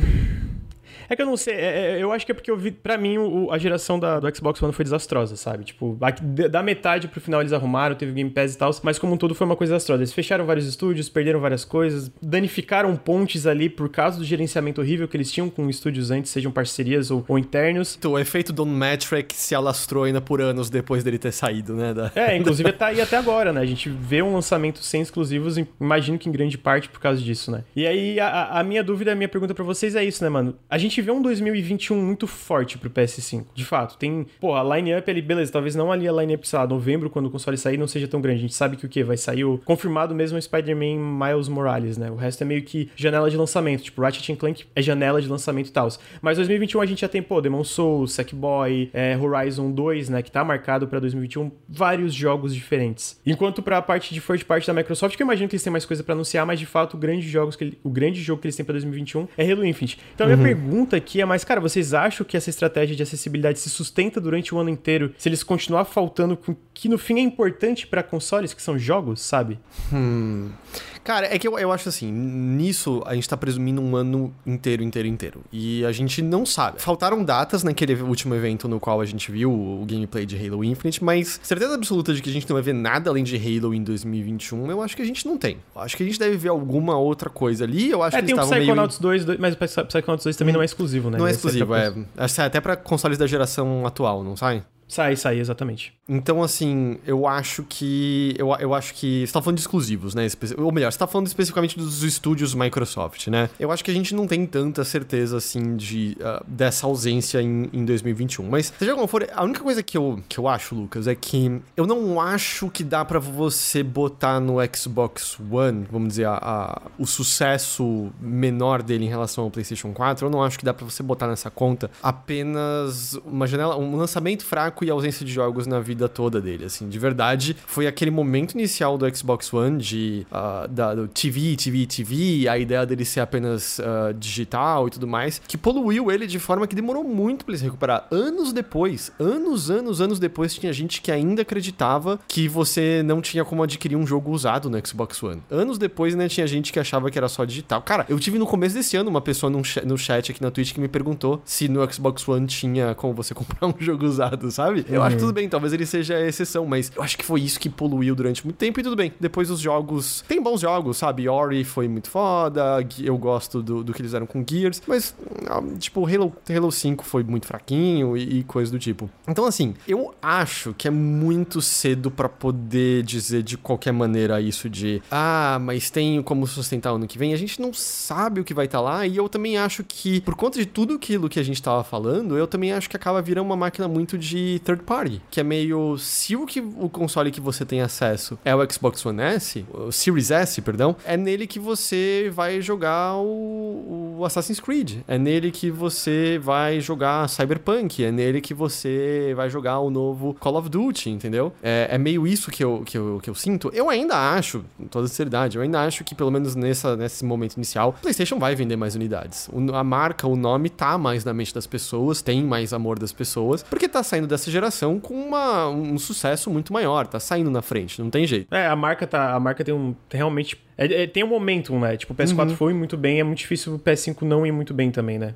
Então, assim, vai, vai sim, mas eu, eu acho que é muito cedo, sabe? Pra. Eu, eu, eu acho que. Tem, óbvio que tem um certo peso esse lançamento, mas eu acho que a gente confunde um pouco o peso desse momento quando a gente olha pra geração passada. Quando a, o início da geração passada teve alguns outros tropeços muito mais consideráveis, que não eram só relacionados aos jogos que a gente tinha nesse primeiro uhum. ano, no lançamento e coisas do tipo, entende? Não, mas é, é que tá, eu concordo 100% com isso. Tipo, inclusive o chat eu acho que entendeu errado. Eu não tô dizendo que o Xbox como todo não vai ter exclusivos, que ele não tem exclusivos promissores. É isso que eu tô dizendo. Eu acho que o futuro do Xbox em relação a first party é, tá mais promissor do que nunca, entendeu? Pra mim, eu vendo, especialmente, tipo, pô, eu joguei muito 360 e tal, inclusive o Heitor falou sobre isso de third party. Uma das maiores razões do sucesso do 360 e até do PS4 foram third parties, né? Tipo, a parceria com Call of Duty, a parceria, enfim, que lá atrás era do 360 e depois foi do PS4, etc, né? Third party é muito importante para essas coisas. E quando eu eu olho o futuro do Xbox como um todo em relação a esses exclusivos, esses estúdios fazendo esses jogos diferenciados, cara, para mim nunca esteve tão bem posicionado, né? Eu digo mais em relação a esse primeiro ano que eu acho que eu concordo que não foi só isso que ferrou o Xbox One, né? Foi muita coisa que zoou toda a imagem do Xbox One, por isso que eu falo que foi desastroso, né? Mas eu acho que de fato esses jogos importam também, né? Por isso que eu fico, pô, esse primeiro ano se carregar, eu não acho que vai ter, eu acho que vão ter mais coisas que vão ser anunciadas. Eu acho que tipo, até porque a gente viu esse, isso esse ano mesmo, pô, eu não imaginei que Flight Simulator ia sair esse ano ou vários outros jogos que teve ali do começo do ano para cá, teve um, uma quantidade bem grande de jogos de estúdios da Microsoft publicados por ela, lançados do começo do ano até o final do ano, né? Inclusive ela teve dois jogos super bem avaliados com o Flight Simulator e Ori. Eu fico mais no sentido de eu acho que esse lance de software, e aí quando eu falo até em relação a software, não só first party, mas essas parcerias com third parties em relação a coisas como Deathloop e provavelmente Final Fantasy XVI, que é um rumor bem sólido, assim, eu acho que isso vai fazer um pouco de diferença no primeiro ano, né? Entrando pra, pra geração, eu acho que a Microsoft tá muito melhor posicionada que o Xbox One. Eu acho que o. Eu acho que ele no lançamento, o Series S e o Series X vão esgotar e etc. Ah, sim, pra lançamento, né, tem entusiasta suficiente pra, pra esgotar. Uhum, total. É, o, o que eu sinto mais é que ela tá tendo que meio correr atrás, né? Em relação a tudo isso, e eu acho que isso vai, com certeza, certeza prejudicar um pouco o primeiro ano do, do, console como um todo. Entendeu? Eu acho que é mais isso que eu tô dizendo. Por isso que eu falo. É foda, né? É óbvio que mesmo se eles tivessem uma lineup bem forte de lançamento, eu não acho que o Xbox ia vender mais simplesmente pela marca do PlayStation, né? Pela força da marca do PlayStation. Mas uh, eu acho que a questão é mais é que. Quantos... É foda, né? Que daí realmente é, é, é, é a gente especulando, né? Mas, enfim, é uma, é uma parte da parada de falar sobre o lançamento dos novos uhum, consoles. Uhum. Mas é mais que eu acho que machuca. Eu acho que machuca o lançamento de um console. Tu olhar na lineup e pensar, pô, só tem o, o Halo Infinite aqui confirmado para 2021. Uhum, tipo, confirmado sim, sim. de fato. Se a gente olhar assim, de, de, fora o Psychonauts 2 também, o que a gente tem confirmado para 2021 é o Halo Infinite. Que eu lembre. Basicamente o único jogo confirmado que tem. É, não, tanto que não, eles não deram data para outras coisas naquele último evento lá. Não, Algumas coisas o ficaram... Hellblade 2 não teve data, ah. não teve gameplay, Fable não teve, Hellver Wild não teve, a Valve não teve, a, o Forza não teve. Então, tipo, nenhum desses jogos teve data nenhuma, né? E aí eu acho que isso que machuca um pouco o lance do console. Eu não acho que é. Nossa, meu Deus. Eu acho que o Series X X e o Series S vão vender, Series S vão vender muito. Eu acho que vai ser uma geração forte pra Microsoft. Mas eu acho que esse tipo de coisa de eles não ter, por tudo que rolou, né? Eu acho que vai machucar o primeiro ano do console como um todo, né? E aí, isso que o mais que eu tô pensando, assim. Sei. Tipo, é, talvez. Eu acho que machuca, cara. Eu acho que machuca. Talvez o preço faça uma diferença grande. Porque eu lembro, não sei se vocês lembram, na época do PS3 Xbox 360, o PS3 veio com o nome do PS2, ele veio muito forte, mas foi aquele lançamento bizarro, aquele preço bizarro, e não, pô, o Xbox atropelou a Sony no momento que o Xbox era muito fraco, a base do Xbox era muito fraca. E Realmente. o Series X chegando num preço tão acessível, isso a gente pode se surpreender, talvez a gente veja um, uma mudança grande aí em, em, nessa base já no começo com o Series S, ainda mais que o catálogo do Series Series S já vai ser gigante. E se eles souberem uhum. mostrar como que o Game Pass funciona e como o Game Pass é bom e como ele vai se, se manter no futuro da geração com os jogos chegando, talvez a gente se surpreenda aí com, com a Microsoft. Sim. E, e, assim, não é nenhum histórico raro, né? Do tipo, a Nintendo saiu do Wii gigantesca e teve o Wii U em seguida. Uhum, é, a Sony teve o PlayStation 2 gigantesco e teve o PlayStation 3 em seguida. Que se recuperou lá no final da geração e tal, mas no início foi. E a Microsoft, é, justamente, saiu do 360 pro, pro Xbox One. Tudo bem, o 360 tinha um outro fator, né? Ele saiu cerca de um ano antes do PlayStation 3. Essa largada toda a, ajudou ele também. Mas eu, eu acho que você falou, Bruno, tem uma outra coisa muito importante: é a gente não sabe o preço do PlayStation 5 ainda, né? É, É, exatamente. É, é. talvez e assim, se assuste com o preço. A Sony anda um pouquinho soberba, na minha opinião. É verdade. Assim, dá pra. eu, eu acho que vai ser 450, 500, mas assim, tipo, aposto seguro que a gente não vai ver um absurdo. Aposto seguro não, porque a gente viu algumas decisões ali, assim, que.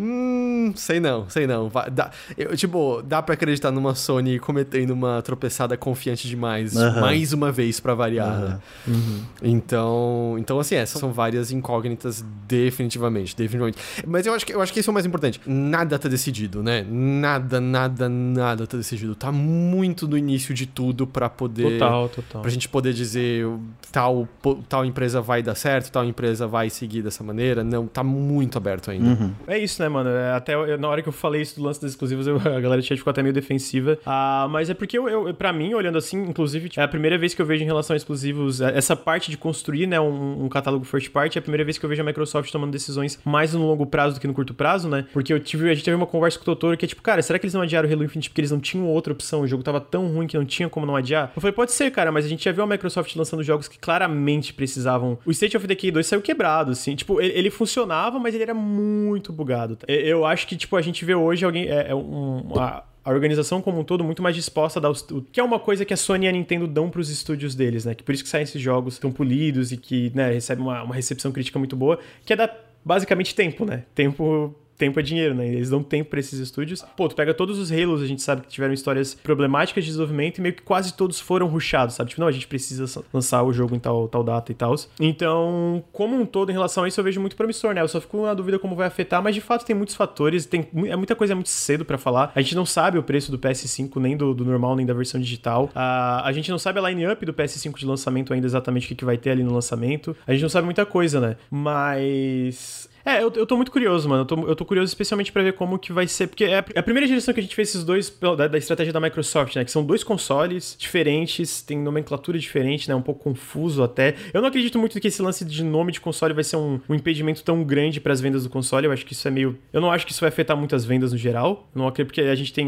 daí um bilhão de tipos de iPhones e dispositivos de tecnologia diferente que tem várias nomenclaturas, né? Então eu não acredito que isso vai afetar as vendas. Mas de fato é uma estratégia diferente, né? Essa de menor fricção possível. De cara, tem aqui um plano que a gente aqui no Brasil não, mas assim, vários países do mundo podem usar esse plano para fazer essa transição de geração. A gente tem esses dois consoles, um mais caro, um menos caro, a gente tem o xCloud, etc, etc. É meio que muita coisa nova, né? Eu, eu fico muito interessado para ver quando os consoles começarem a sair, como que isso vai afetar as dinâmicas do mercado, assim, em relação a como o Xbox vai conseguir porque o Xbox sempre vendeu bem nos Estados Unidos e tal, né? mas eles, eles perderam muita relevância mundial com o lançamento do One, que era aquela parada muito estranha no One quando lançou. Foi tipo, ah, a gente lança primeiro nesses países, depois esses países de segundo tier, depois. Entendeu? Tipo, era uma parada muito bizarra Cara, que agora aparentemente não vai ser assim, né? Lembra a frase do Don Matchwick quando perguntaram, oh, mas e os lugares onde o One não tá? E ele virou e respondeu, pra essas pessoas a gente tem um console chamado Xbox 360 e é, cara, vai se fuder. E eu sinto que o S é quase a outra direção. Do tipo, oh, não, tudo bem, o X é meio caro, a gente tem um console pra vocês. É o S. Não é tão poderoso, mas é bem poderoso e você vai rodar, jogar as mesmas coisas que a galera que tá jogando nos outros lugares.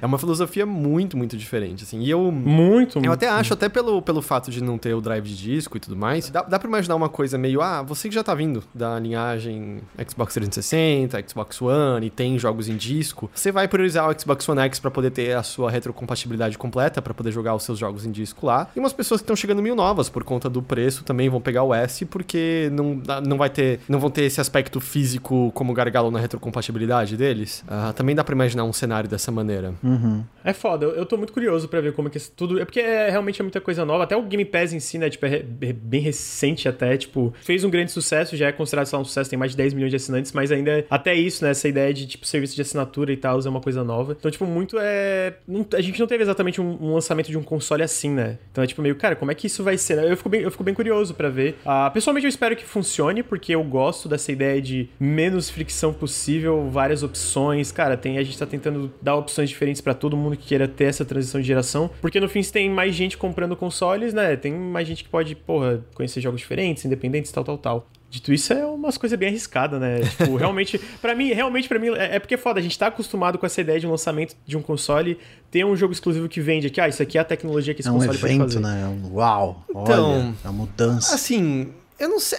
Qual, por exemplo, PlayStation 2. PlayStation 2 não sei, Bom, vai, o Tekken até que era algo que mostrava bastante o poderio e até o Fantavision um pouco, mas eu não sei. Eu, eu acho que a gente às vezes tá pensando muito na Nintendo. Que a Nintendo tem, com exceção talvez do Wii U, tem tipo o, um jogo que mostra para você o, o que, ao que que ela veio. E no caso, sei lá, do Switch, ela por um acaso lançou um dos melhores jogos de todos os tempos no lançamento do, do Switch junto, sabe? Mas eu acho que quando você pega consoles em geral, eu não sei se isso é uma regra regra. Tipo, eu acho que a outra grande exceção é o Xbox original, que tinha justamente o Halo. Porque qual jogo de lançamento de PlayStation 3 você encaixaria isso? Qual jogo de lançamento do 360 você pensaria isso?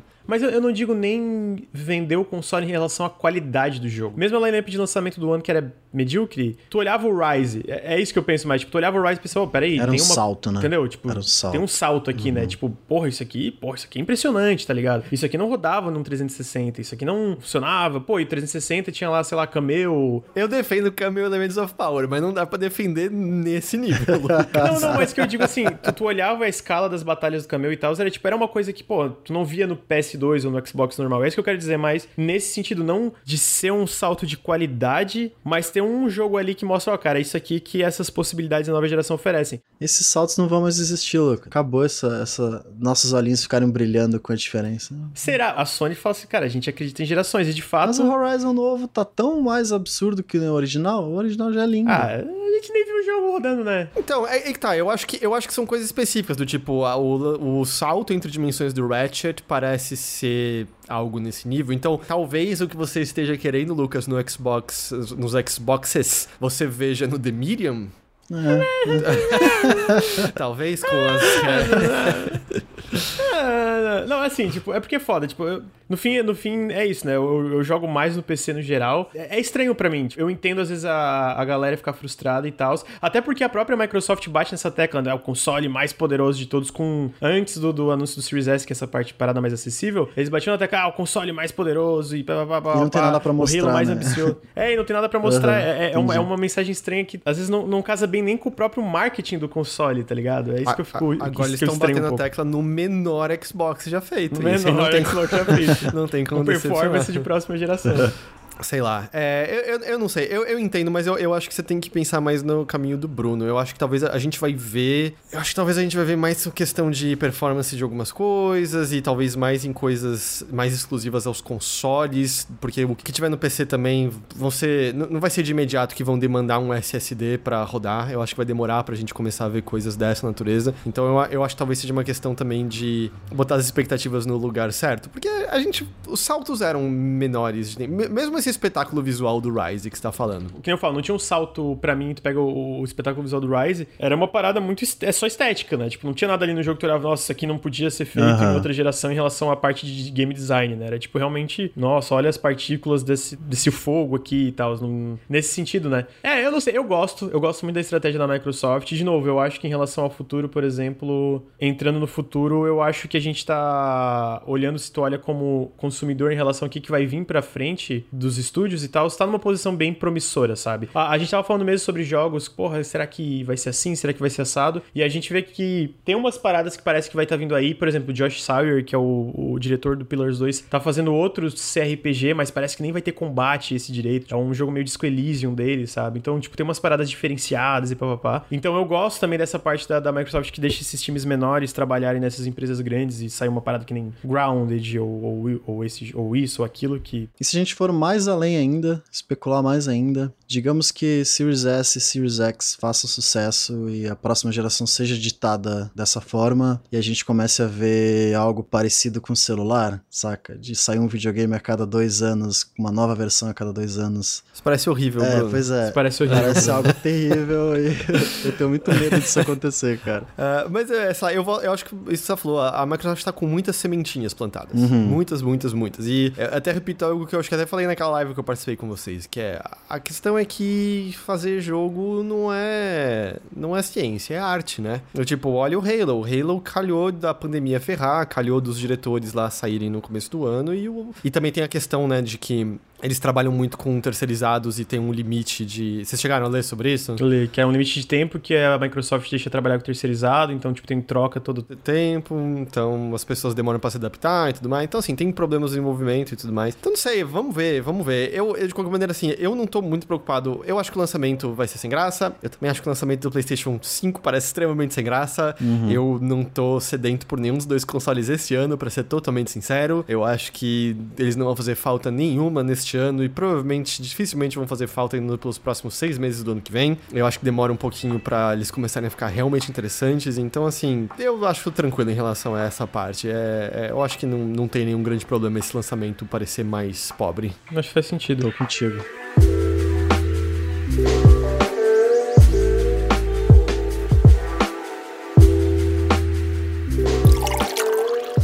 Olha aí, cara, a gente conseguiu fazer um podcast mais curto mesmo. É, eu queria saber antes uh, de encerrar aqui, Bruno, no geral, o que, que tu acha da, da, em relação aos anúncios do preço, da, da EA Play no Game Pass, em relação. Tu olhando pro futuro aí do, do, do, Xbox Series S e X, qual a tua opinião geral, mais ou menos, assim? Ah, a gente já falou de acessibilidade, eu acho que eu tô muito feliz e muito animado com o Series S e o Series X. Não, não penso em comprar nenhum dos dois consoles agora no começo, e talvez eu não. Nem, menos ainda o Series X porque eu já tenho um computador, meu computador custou a minha vida, é muito caro e eu não tenho condições de comprar ainda um console. Tô pagando, tô pagando um apartamento. Mas pelo ecossistema da Xbox estar no computador, então eu já tô bem mais confortável de não ter um console da nova geração. Mas eu acho que para um público que não é tão entusiasta né, em relação a videogames, chegar numa loja, ah, eu vou comprar um videogame novo pro meu filho tem um, uma opção mais barata que dá acesso aos jogos novos, eu acho que é maravilhoso. O consumidor em geral, pelo menos nessa primeira vista, só tem a ganhar,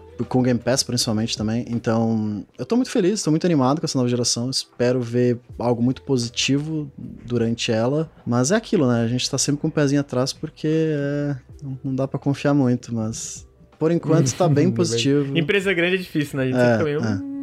Hum, Mas nesse início tá positivo demais e eu tô bem animado pro, pro futuro aí. Vamos ver. Heitor, você quer complementar alguma coisa que você tinha dito que você achava do lançamento? Fica à vontade. É só que eu, eu acho que em termos de preço a Microsoft está extremamente bem posicionada. É, é, até foi a. Rolou esse vazamento, eu sei que algumas pessoas conspiraram dizendo assim, ah, eu acho que foram eles mesmos que vazaram. E eu acho que não faz nenhum sentido, dado tanto tempo assim, do, de, de como alguns veículos sabiam da existência do S e o fato de ter vazado no fim de semana no horário que ninguém quer trabalhar.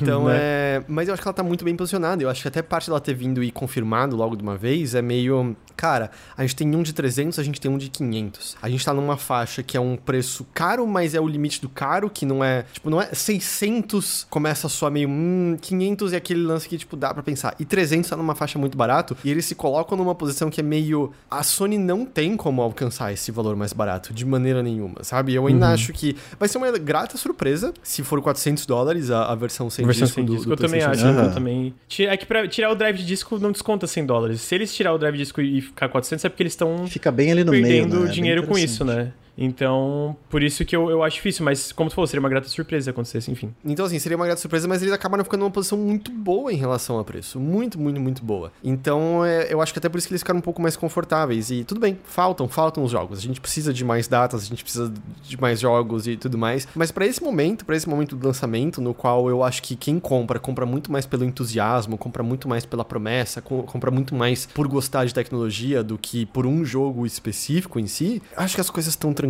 assim. Até porque não é. Tipo, o PlayStation 5 não tá saindo com um novo jogo da Naughty Dog. Mesmo o Homem-Aranha que tá saindo. É um, é um Homem-Aranha 1,5, né? Não é um Homem-Aranha 2, uhum. exatamente. Uhum. Então é. Sei lá, eu, eu acho que as coisas estão. Tudo ainda muito. Cara, é o momento alargado. Tá tudo dando os primeiros, primeiros passos ainda. Tem muito chão pra gente ver ainda aí pela frente. Mas, mas anima. É anima porque eu acho que a competição fica mais interessante. E quando a competição fica mais interessante, eu acho que as coisas ficam mais interessantes pra gente também. Uhum. Você tava falando, Bruno, de verdade. Uma das coisas que eu fico ponderando no meio disso é: eu não sei se eu vou pegar algum console esse ano, porque eu também fico pensando na questão de cobertura, fazer transmissão de um novo console. Vai dar, sabe? Se você ligar o Spider-Man Miles Morales no dia do lançamento e começar a transmitir, vai dar uma puta audiência. Isso pra gente é importante e uhum. tudo mais. Mas tem uma parte de mim que fica olhando pros dois e fica: é, mas e se eu juntar para pegar uma 3080, na verdade. pois é. é e, e, ficar bem mais tranquilo e, e, rodar melhor todas essas coisas. E vou perder uns exclusivos, tudo bem, mas não no caso do, do Xbox e tal. Tipo, de verdade, a coisa que me soa mais tentadora de longe é uma 3080 do que, do que qualquer um dos dois consoles nesse exato é, momento. Eu, nesse caso, atualmente também. Atualmente, o que mais tipo, me, me, me apetece assim é, mano, eu quero dar um upzinho no meu PC, tá ligado? Uhum, sim. Com certeza. Mas então é. Não sei, é meio. meio. meio isso no momento, eu acho. É muito curioso para ver o que, que vai aparecer nesse evento de quarta-feira da Sony. Eu, eu tenho minhas sérias dúvidas de que a gente vai ver anúncios de coisas inéditas. Eu vejo muito mais uma possibilidade de a gente ver mais gameplay de coisas anunciadas, sabe? Do tipo gameplay de Demon Souls e data de Demon Souls e coisas e assim. E o preço, não? Do que. Você acha que não? Ah, não, é o, pre o preço, definitivamente. Tava, tava pensando no, no, no, aspecto de jogos uhum. mesmo, assim. Eu não acho que. Eu posso estar errado, espero estar errado, mas eu não acho que a gente vai ter necessariamente um anúncio de, de algo grande que vai estar numa janela de lançamento, sabe? É, mas confesso que o Demon Souls no lançamento já dá aquela coçadinha, sabe? Hum, Saudades de eu... Demon Souls. Ah, eu, tô, eu tô na galera que tá olhando pra arte do Demon Souls Remake e achando tudo feio. É, né? Ricardo. Mas, Mas eu... eu... nunca joguei o Demon Souls original, então eu tô tipo, ah, pra mim que vai. Pra, tipo, eu, eu que vou ser usuário novo, eu tô top, beleza, tá meio estranho a arte, mas eu, eu tô dentro. mas assim, eu sou do time que acha que a Blue Point destruiu Shadow of the Colossus. Eles. É, a direção de arte deles daquele remake é nojenta de ruim pra mim. Eu acho que eles acabaram com o clima que o jogo original é, eu não, tinha. Eu, então... acho meio estranho também o, o, o, visual do remake do, do, do Shadow of the Colossus. Uhum. Uhum. As animações do personagem, o, o, rosto meio peixe morto, assim, sabe? é, meio, é, meio, é, é, meio estranho. É, é, muito bonito. é meio estranho. As cores estão todas erradas, passa outro clima de mundo naquilo. Eu não. Acho que. Tá mais vibrante. Eu, mesmo. Acho, eu acho que é, é tipo, é, boni é bonito para quem acha que, tipo, o remake de Mario na Unreal Engine realista é bonito. Uhum, uhum. Enfim. É meio isso. No geral, concordo muito com vocês. Eu acho que o, ela tá muito bem posicionada de preço, ela tá muito bem posicionada porque ela tem uma oferta muito cara. Tu entra e assina isso aqui, tu vai ter muito jogo, sabe? Tu não vai precisar pagar um custo adicional de, é, sei lá, comprar mais 500 reais de jogos aí no lançamento. Eu acho que isso faz uma baita diferença. Dito isso, é, é, é, isso, cara. Eu acho que ela vai. A, a, Microsoft tá tendo que correr atrás, né? Tipo, a gente tá vendo esse preço tão bom, a gente tá vendo essa estratégia toda porque ela pisou muito na bola, perdeu a confiança de muita gente, porque, porra, o começo da geração do Xbox One de novo foi um desastre. Eu acho que ela tá correndo atrás e eu espero que ela não perca a mão, porque a gente já viu a Microsoft correndo atrás e mandando bem, e a gente já viu ela perdendo a mão muitas vezes, né? E isso é muito fácil acontecer no momento que tem uma, sei lá, uma troca de liderança dentro do Xbox. Uhum. Não que isso vai acontecer, não que tenha qualquer indicativo que isso vai acontecer, até porque a gente vê hoje o Xbox lucrando mais do que nunca na história da, da, divisão, né? Só que, de fato, é esse lance de, cara, eu espero que ela continue fazendo o que ela tá fazendo. Eu acho que ela tá acertando. Eu acho que, de novo, a gente vê ali um, um, um lançamento meio defasado em relação a lançamentos, mas é porque ela tá pensando no longo prazo. Então, tipo, ah, vai ter Fable, vai demorar? Ah, beleza, vai demorar, mas vocês vão ter um Fable aqui foda, tá ligado? Da Playground. Ah, vai ter o Halo Infinite, a gente adiou, mas, porra, vai ser um Halo foda ali, lançamento completo e tal, tal, tal. Então, eu acho que ela tá tomando as decisões certas, sabe? Tipo, ah, uma nova IP da Halo, State of Decay 3, ou qualquer coisa que seja que foi anunciada, né? Então, é um futuro muito promissor. Eu gosto da estratégia que ela tá fazendo em relação a lançamentos. Eu acho que, no geral, ela tá super bem posicionada. Eu só espero que ela não, não pise na bola, né? Não, não comece a fazer uma cagada atrás da outra, que foi isso. Ela acertou muito ali durante o 360 e a gente viu o Kinect, viu a mudança de liderança, o que, que rolou ali com o Don Metric. E aí foi uma pisada na bola atrás da outra, estúdios sendo fechados, um monte de gente se ferrando. Então eu espero que isso não se repita, tá ligado? Que, tipo, eles têm uma visão, eu espero que eles consigam realizar essa visão até o fim, entendeu? Tipo. Uhum não tem essas mudanças repentinas que nem a gente sabe lá pelo desenvolvimento da época do, da Obsidian com Stormlands, que uma hora tinha um produtor dentro da Obsidian da Microsoft falando, cara, não, a gente quer um RPG single player, papapá. Daqui a pouco voltou outro, não, a gente quer um RPG multiplayer, papapá. Daqui a pouco voltou outro, não, eu quero um RPG single player, multiplayer. Caralho, uhum, e aí? Uhum. A gente provavelmente sabe que isso afetou Sim. outros jogos ali na época, que, sei lá, o Quantum Break, o Crackdown 3, com o lance da nuvem, nuvem, nuvem, poder Sim. da nuvem. Cara, é, olha, olha o quanto demorou para aquele jogo sair para sair sendo o que ele foi. Uhum. A gente vê que isso teve mudança. Pô, a, no fim eles, eles mostraram que realmente a nuvem dá para fazer uma parada legal com o Flight Simulator, né? Mas de fato teve muitos problemas ali que eu, é, eu, eu acho que é, é, complementando com tudo que vocês falaram, eu espero que não se repitam entrando nessa geração, sabe? Eu acho que ele, ok, eles têm essa visão. Mano, faz certo até o fim, sabe? Não, não, não começa a mudar de ideia do uhum, nada e botar uhum. TV ou botar outras coisas, sabe? Tipo, tem, um, tem uma visão e foca nessa visão, não fica mudando a cada semana uma coisa diferente. Mas, dito isso, eu acho que, pô, eles estão muito bem posicionados pro futuro, sim. Qual vocês acham que vai ser o preço do One S, do Series S no Brasil? 2.500? Por aí? É, eu, eu diria 3 3 a 2,500. Eu acho que abaixo de 2,500 é impossível. Acima de 3 eu acho possível, mas eu chutaria 3. Eu vou chutar 3. Eu, é, eu, tava, eu tava chutando uns 2,600, 2,700, assim. Uhum. Eu, eu acho que menos de 3 vai ser, porque o Switch custa 300 dólares e custa 3 mil nesse lançamento oficial. Só que eu acho que a, a, a, Microsoft tem um conhecimento de logística bem melhor do mercado brasileiro e coisas do tipo. Eu acho que chega por menos de 3K aqui. Uhum. Aí a gente vai ver esse preço caindo rápido, né? Pelo menos eu espero. É, ex exato. Eu tô pensando assim, na loja oficial, né? No mercado cinza tá. tá... Aliás, até porque o, próprio. Em loja oficial, não sei se vocês viram que o, Switch 3K, mas o Submarino já tinha um código que você pegava por 2,500, uhum, uhum. sabe? Então é meio. Então, então eu acho que a gente vai conseguir ver, justamente. Vai ter lugares em que esse preço é um pouco mais baixo. Além, né, do bom e velho 24 vezes no cartão, é. né? Que todo mundo. é isso. A gente tava falando sobre negócio, tá, tá, eu vi que alguém postou ali que tá tendo rumor que a Microsoft tava conversando com a Band pra comprar a Band de volta. Isso ia Jeff ser engraçado. Grubb, né, tava falando isso. É, o Jeff Grubb, que eles estavam conversando com a Band pra talvez comprar eles de volta. Ia ser, no mínimo, uma... O mundo um, dá voltas, não é mesmo? É, o mundo dá voltas, né? Porque eles saíram, foram pra Activision, e se eles voltassem ia ser engraçado. Não acho que vai acontecer, né? Tipo, ele, o Jeff Grubb tava só especulando, mas seria uma coisa no mínimo engraçada. Gente, eu acho que é isso. Vocês têm mais alguma coisa para complementar? Putz, você, que... prometeu que até meio-dia. Quero mais 45 minutos de enrolação aqui agora. Vamos jogar mangas. Ah. a gente se mata até meio-dia, basicamente. Não, ô, ô Heitor, eu queria que você fizesse seu jabazinho aí, me disse quem é você, o que, que você faz na internet, por que, que você é tão bonito, qual skincare que você faz toda manhã. Importante. Cara, é, toda manhã, eu não sei se tem, eu passo coisas para olheiras, eu acho que deve estar tá evidente, porque, enfim, é só você olhar para isso aqui e saber que isso aqui não é um acidente, isso aqui não acontece sem querer, né? Então, é, eu passo coisas para olheiras, eu passo, eu, eu faço, como é que se diz quando você esfrega um monte de areia na cara lá, como é que é o nome? Esfoliação, eu liguei o chat aqui agora é, e acabei de ver. É, eu faço parte do Overloader, também é um site que cobre videogames, a gente tem podcasts semanais, um deles a gente transmite aqui na Twitch, então você pode acompanhar na twitch.tv barra overloader, o final é DR como Tumblr. Então você pode acompanhar a gente falando sobre jogos ali. E se você procurar a gente em Spotify ou em aplicativos de podcast, qualquer um que você mais goste, você também encontra dentro do mesmo guarda-chuva de Mothership, que se escreve com C, o Notícias da Nave Mãe, no qual a gente conversa sobre as principais notícias que ocorreram na última semana. Na semana passada, o episódio que saiu na última sexta-feira, a gente conversa justamente sobre o anúncio do, do S, o preço, o preço do X, né? Que foi o maior evento que rolou nesse nessa, nessa última semana. Então, meio isso, assim, você pode acompanhar. E na Twitch a gente também acaba jogando outras coisas. Toda sexta-feira tem live de alguma coisa. Já fiz lives com o pessoal do Nautilus. É isso, só seguir lá que aí você é notificado tudo direitinho e fica sabendo quando coisas rolarem. Tá aí, gente. Perfeito. Heitor Overlo Overlo Overloader. Perdido, Overloader. É, Bruno, quem é você? O que você faz na internet? Não faço nada não, Lucas. Só tô aqui de infiltrado. Sou impostor. Ô, louco, Mentira. Né? Faço parte do Nautilus, esse canal que vocês estão acompanhando. Tem live praticamente todos os dias na Twitch. A gente tem um podcast sobre notícias, que é o Café com Videogames, às nove e meia da manhã. Que ideia genial. É, Segunda-feira aqui, vocês estão assistindo. É, quem está acompanhando no feed, né, se quiser acompanhar ao vivo, a gente faz ao vivo, é um papo mais dinâmico, mais interessante. Na sexta-feira, às 8 ou 9 horas da noite, a gente tem o Periscópio, que é para falar especificamente de jogos e não de notícias. Geralmente tem um convidado super especial, não tão especial quanto o Heitor, mas tem um convidado especial também.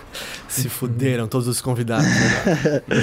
e live jogando videogame praticamente todos os dias. Além da Twitch, a gente tem o YouTube, que é youtube.com/barra nautiluslink, que lá a gente faz previews, né, janela indie de jogos independentes, a gente faz análises, ensaios, uh, vídeos experimentais muito loucos, que geralmente são ideias do Henrique. E é isso aí. Hum. A gente está por todos os lados. O apoio de vocês é fundamental. Eu espero que vocês estejam gostando do nosso conteúdo, que dá bastante trabalho, mas a gente faz com muito amor e carinho. Aí, gente, o que, que eu falo? Agora não tem nem mais recado para dar aqui isso. A gente também tem um, um apoia-se, uma campanha de financiamento coletivo que você pode financiar o canal, que a gente é financiado pela galera que curte nosso conteúdo, então apoia.se barra Nautilus ou picpay.me barra canal Nautilus, você pode ajudar o projeto a continuar vivo. Eu queria pedir desculpa porque eu acho que eu hum, dei umas deslizadas como host hoje, tinha umas coisas que eu não consegui pesquisar tão bem. Que e isso? eu tive uma ideia horrível de virar à noite, então eu tava meio, meio aéreo algumas coisas, mas eu juro que eu me esforcei, então eu espero que vocês tenham gostado desse episódio, espero que o Heitor e o Bruno tenham gostado de estar aqui, por mais que isso. eu tava meio, meio off às vezes, mas eu tava, eu tava me esforçando aqui. E eu acho que é isso. O Café com Videogames número 7 fica por aqui. A gente vai estar tá aí de novo semana que vem, mesmo horário. Dessa vez eu não vou virar noite semana que vem, não vou virar noite semana que vem, definitivamente não vou virar. E a gente vai estar tá aí. Provavelmente hoje ainda vou fazer uma livezinha de Spelunk, uh, o primeiro, porque eu não, não tô conseguindo jogar o primeiro para me preparar para o lançamento 2. Então é isso. Heitor, Oi. Muito obrigado por estar tá aí, por vir aí. Muito obrigado pelo convite. Eu espero que eu tenha conseguido transmitir a energia correta. Eu admito que eu tô com um pouquinho de sono. Eu não sei quantas pessoas estão em São Paulo, mas tá um calor do diabo. Foi muito difícil dormir essa noite. Então eu tô um pouquinho, um pouquinho capenga, um pouquinho não com a minha energia, sabe? Não tá lá em cima, assim como normalmente. então, então é isso aí. Café com Videogame 7. Muito obrigado, gente. Tchau, até semana que vem. Valeu. Tchau, tchau. Beijos.